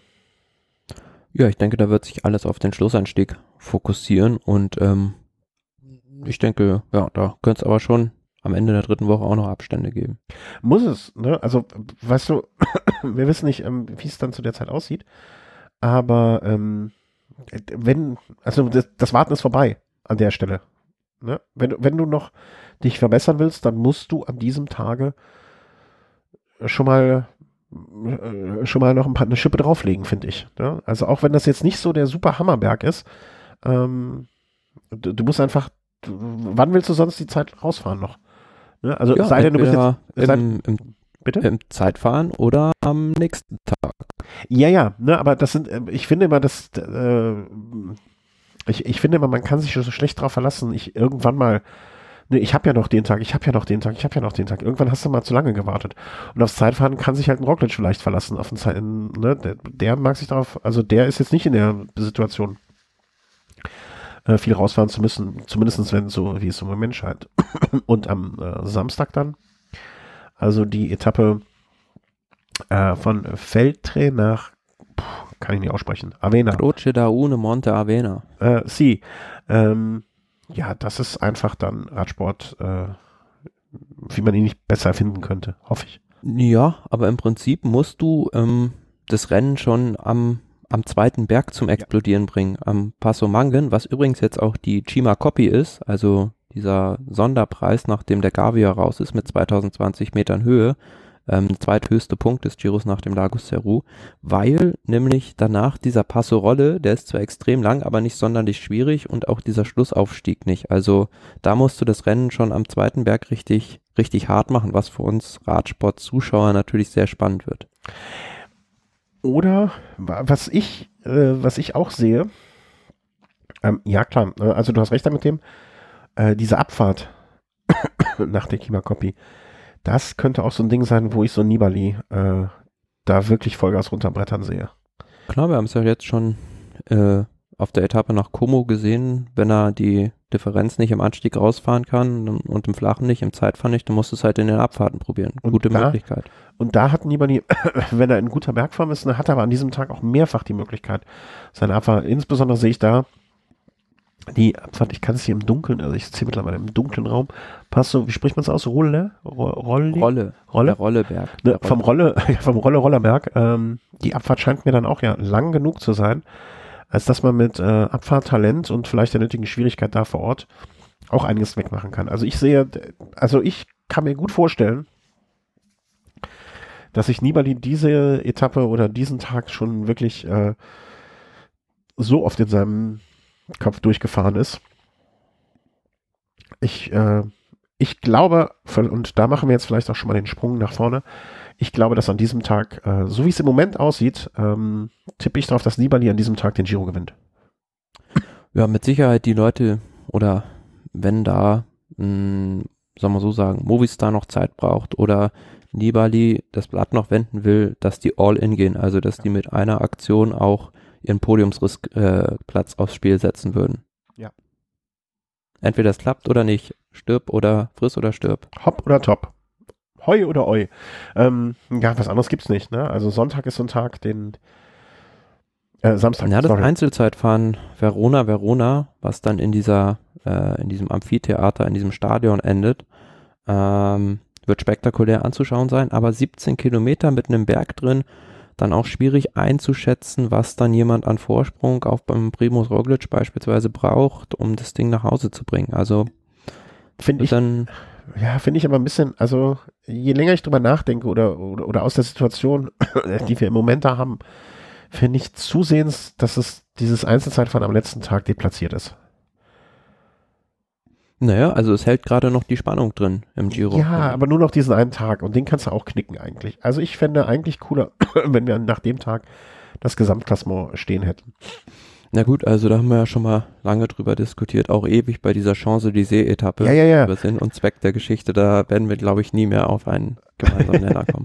das ist aber was anderes. Ich, ich finde es, ich, also für mich ist das wirklich so äh, eine fantastische Etappe Und stell dir mal vor, also Nibali, was liegt er gerade zurück auf Roglic? Ich glaube 1,47? Nee. Äh, eine Minute genau. Eine Minute genau, stimmt. Äh, Roglic liegt auf 47. Der liegt eine Minute zurück. So, ich sag mal so, wenn Nibali einen guten Tag hat an dem Samstag, wofür ich ihm wirklich ganz fest die Daumen drücke, und Roglic nicht den allerbesten Tag, was ich nicht hoffe, aber durchaus ja passieren kann, dann kann, würde es uns beide jetzt nicht wundern, wenn Nibali über diese Minute noch eine zweite oder dritte Minute hinaus rausholen könnte ne, wenn es so läuft. Ja, mhm. das, das also am, am Ende dieses Tages äh, Nibali damit, sagen wir mal, zwei Minuten Vorsprung auf Roglic da steht. Und der hat sich episch dadurch gekämpft und hat sich in Fight geliefert und hat mit einem Lander am Hinterrad und weiß der Geier wem noch alles, sie hat uns wirklich den Rad, also hat uns das geboten, was, was wir uns gesprochen haben, ja. Und dann wird er am letzten Tag dann doch wieder um zwei Minuten eins distanziert von Roglic, der dann natürlich völlig berechtigterweise der Gewinner ist aber wird Nibali auch so ein bisschen um die Früchte äh, seiner Arbeit dargebracht. Das finde ja, ich aber, aber das ist das, das weiß man ja vorher, aber äh, zwei Minuten wird er keiner in dem, von den Favoriten in dem letzten Zeitfahren verlieren. Also ich sage jetzt mal so, du brauchst, um sicher zu gehen, auf Roglic eine Minute 30 vor dem letzten Zeitfahren. Und das ist so, ja, schon, da ist, äh, da sehe ich auch für jetzt Nibali und Roglic äh, sich nicht gegenseitig, sondern vielmehr Carapaz als das große Problem. Also, ja. dass man dem da diese Zeit zurückgegeben hat, das, das wird sich noch rächen. Und äh, ich denke auch, dass morgen die Movistar-Mannschaft ähm, mit einer generalstabsmäßig angelegten Großoffensive versuchen wird, äh, da den Flock noch tiefer einzuschlagen. Ja, wenn wir, wenn wir darüber sprechen, dass Movistar irgendetwas geplant macht, da kriege da, da, oh, ich habe Gänsehaut gerade, da kriege ich ein bisschen Angst. Ähm, kann durchaus sein, ne? Und das von dir angesprochene. Ja, aber wie gesagt, die machen ja bislang taktisch alles richtig ja, ja. bei diesem Giro. Genau, Und das, was man die haben ja, die haben ja nicht nur äh, Carapaz, ich glaube auch fest daran, dass man jetzt äh, die Karte Landa noch spielen wird. Ja, ja, das äh, klar. Landa wird jetzt in den nächsten, äh, bei den nächsten Bergetappen immer derjenige sein, der versuchen wird, in die Ausreißergruppe mitzukommen. Ne? Und, oh. Ja, und überleg mal, Landa, der hat äh, schmerzliche Erinnerungen an den Mortirolo im Prinzip. Damals, äh, 2015, durfte er ja nicht fahren, musste auf Aruda warten und hat da im Prinzip den Giro verzockt gegen Contador. Ja. Ja, ja, also, äh, dass, dass die gerade in einer sehr komfortablen Situation sind, äh, bin ich völlig bei dir. Allerdings fehlt mir immer noch so ein bisschen der Glaube an das taktische Vermögen da, auch wenn sie es bis jetzt alles richtig gemacht haben. Das heißt, oft genug hat man gedacht, dass äh, Movistar gerade viel richtig, vieles richtig macht und wurde hinterher eines Besseren belehrt, dass es doch mehr Zufall und Glück war. Ganz ehrlich, wenn die Movies mit eine so taktisch einwandfreie Leistung bis zum Ende des Giros durch, durchexerziert sind. Super, würde mich freuen. Ne? Wenn Landa gewinnt, noch ein bisschen mehr als Carapaz, weil einfach Landa mit seiner Geschichte und alles, ne, oft genug Pech gehabt. Hut ab. Also wenn morgen Landa irgendwie äh, auf einmal wie auch immer in eine Ausreißergruppe geht, die gut funktioniert und äh, sich zwei, drei Minuten rausfährt und dann am Ende Carapaz und Landa an diesem Samstag gegenseitig ähm, gegenseitig die Kohlen zuwerfen und äh, jeder abwechselnd attackiert und damit alle anderen unter Druck setzt und am Ende Landa am Samstag da mit vier Minuten Vorsprung auf Rocket steht und äh, sich selber schon die erste Flasche, ähm, wie heißt das da nicht, äh, Spumante aufmachen kann, kann ich sehr gut mit leben. Nur, dass das gelingt, äh, bleibt mir irgendwie Zweifel dabei. Naja, aber ich glaube, da gibt es auch viele Alliierte, die da auf der Seite vom Ruvistar sind und da wird's Wie meinst wird, du äh, Primus Roglic alle Hände voll zu tun haben, das, äh, die Attacken zu kontrollieren. Und aber auch wen, so, wen, wen meinst du? Entschuldigung, wen meinst ja, du? Ja, wir haben es vorhin schon gesagt, beispielsweise Simon Yates, der jetzt schon recht großen Rückstand hat im Klassement, aber ich glaube, der, der kommt jetzt ja. wieder. Also der hatte jetzt, hat jetzt sein Tal durchschritten und ähm, der hat nichts mehr zu verlieren und wie wir es schon gesagt haben, der könnte diesem Jahr den Flum machen. Ja, also wenn der morgen, äh, morgen an das äh, Hinterrad hängt, würde mich nicht wundern. Also das meinte ich eben, ne? Wann willst du anfangen? Junge, du hast fünf Minuten Rückstand. Du, es gibt jetzt keinen Tag mehr, auf den du noch warten kannst, finde ich. Also ja, und er hat auch, er hat ja auch dementsprechend äh, starke Unterstützung. Die Mannschaft ist nach der Movistar-Mannschaft die, die stärkste Truppe, die die haben. Ja, also ähm, vor allen Dingen äh, das Allerwichtigste, wie ich finde, das klingt alles nach sehr, sehr, sehr interessantem und sehr, sehr feinem und spannenden Radsport in der nächsten Woche. Das ist ja, äh, was so mit einer der wichtigsten Messages ist, die man vielleicht auch aus dieser Folge heute rausziehen sollte. Ja, und für mich extrem spannend jetzt auch, wie wer aus dem Ruhetag halt rauskommt. Also bei Carapaz, der war im letzten Jahr Vierter und ist in der dritten Woche auch nicht groß eingegangen. Da ist so ein kleines Fragezeichen noch hin, hin, hinter, hinter, hinter seiner Erfahrung und er ist jetzt zum ersten Mal in der Position, ist noch recht jung. Kann er das durchziehen? Roglic, da ging jetzt die Tendenz immer ein bisschen nach unten und na gut, bei Nibali weiß man, der hat nach dem, in der dritten Woche immer noch 20, 30 Watt mehr und ja. ja, das macht das Ganze sehr spannend. Und die Erfahrung und vor allen Dingen auch eine ganze Nation hinter sich stehen. Das muss man als auch noch, finde ich, in die Waagschale werfen können. Das gehört ja auch irgendwo dazu. Fantastisch. Also, ich freue mich auf die nächste Woche. Ich bin gespannt, wie sehr mich hier, wie, wie sehr mich Frankreich den Giro gucken lässt. Ich bin da ver verhalten. Wie sehr sie dich noch plagen. Bitte? Wie sehr sie dich noch plagen, die Franzosen. Ja, sagen wir so, wir haben ja das meiste vor der Sendung besprochen. Es, es, es, ist, es, ist, es ist nicht, es ist eine einseitige Liebe hier. Ähm, ja, vor allen Dingen muss ich mal gucken, äh, wie gesagt, wir hatten das ja äh, hier jetzt mal so eine Day-Flat gebucht. Äh, mal gucken, ob ich mir da nochmal ein, zwei von ziehe für die kommenden Tage. Das vielleicht auch schon äh, vorab, das werden wir gleich vielleicht noch kurz besprechen. Also wir wissen noch nicht genau, wann wir die nächste Sendung aufnehmen können. Vielleicht müsst ihr euch länger gedulden, als ihr möchtet. Vielleicht kommt es auch früher als gedacht. Das weiß man alles noch nicht so genau. Aber vor allen Dingen ähm, haben wir noch, äh, auch nach fast zwei Stunden Sendung, haben wir sogar noch zwei Kurzmeldungen, äh, die wir unterbringen möchten weil wir möchten euch ja nicht uninformiert lassen. Nö, also zwei kleine Sachen vielleicht noch. Ähm, es kursiert das Gerücht, äh, dass Bora Hansgrohe gerne Elia Viviani verpflichten möchte. Ähm, wie, wie, wahrscheinlich hältst du das? Also ich, äh ähm, als ich die die Meldung äh, gelesen habe, musste erstmal mit den Ohren schlackern, ja. weil das für mich sowas ist, was jetzt überhaupt gar nicht ins Konzept passen würde, weil ja die haben halt äh, mit Peter Sagan, mit äh, Pascal Ackermann und Sam Bennett drei super Sprinter. Jetzt noch einen vierten dazu zu holen. Gut, Sam Bennett wird, denke ich mal, das Team am Ende der Saison ähm, verlassen. Also der wird damit den mit Katjuscha beispielsweise auch schon in Verbindung gebracht. Um, hat man zwar einen weniger, aber trotzdem, Viviani, der hat auch den Anspruch, eine Grand Tour zumindest zu bestreiten und ähm, bin sowieso gespannt dann im nächsten Jahr, Pascal Ackermann möchte sicherlich dann auch gerne bei der Tour de France fahren, aber wenn du halt Peter Sagan im Team hast, hm, wird schwierig. Ja, also äh, glaube ich auch nicht. Also halte ich für wirklich, also das, ich, ich finde, das passt doch so gar nicht in die Philosophie, sich da jetzt so zusätzlich, wenn man gerade so ein wirklich, wirklich, wirklich gutes deutsches Talent hat und so, ähm, dann, dann noch. Zumal ja auch Viviani mit Sicherheit ein bisschen Geld haben will. Ja, also für, äh, für Luft und fällt und ein wird er da nicht fahren. Nee, also für, für so ein paar Wasserhähne kriegst du in Viviani nicht. Da glaube ich, da musst du schon eine Dusche drauflegen und äh, vielleicht noch so ein Herd.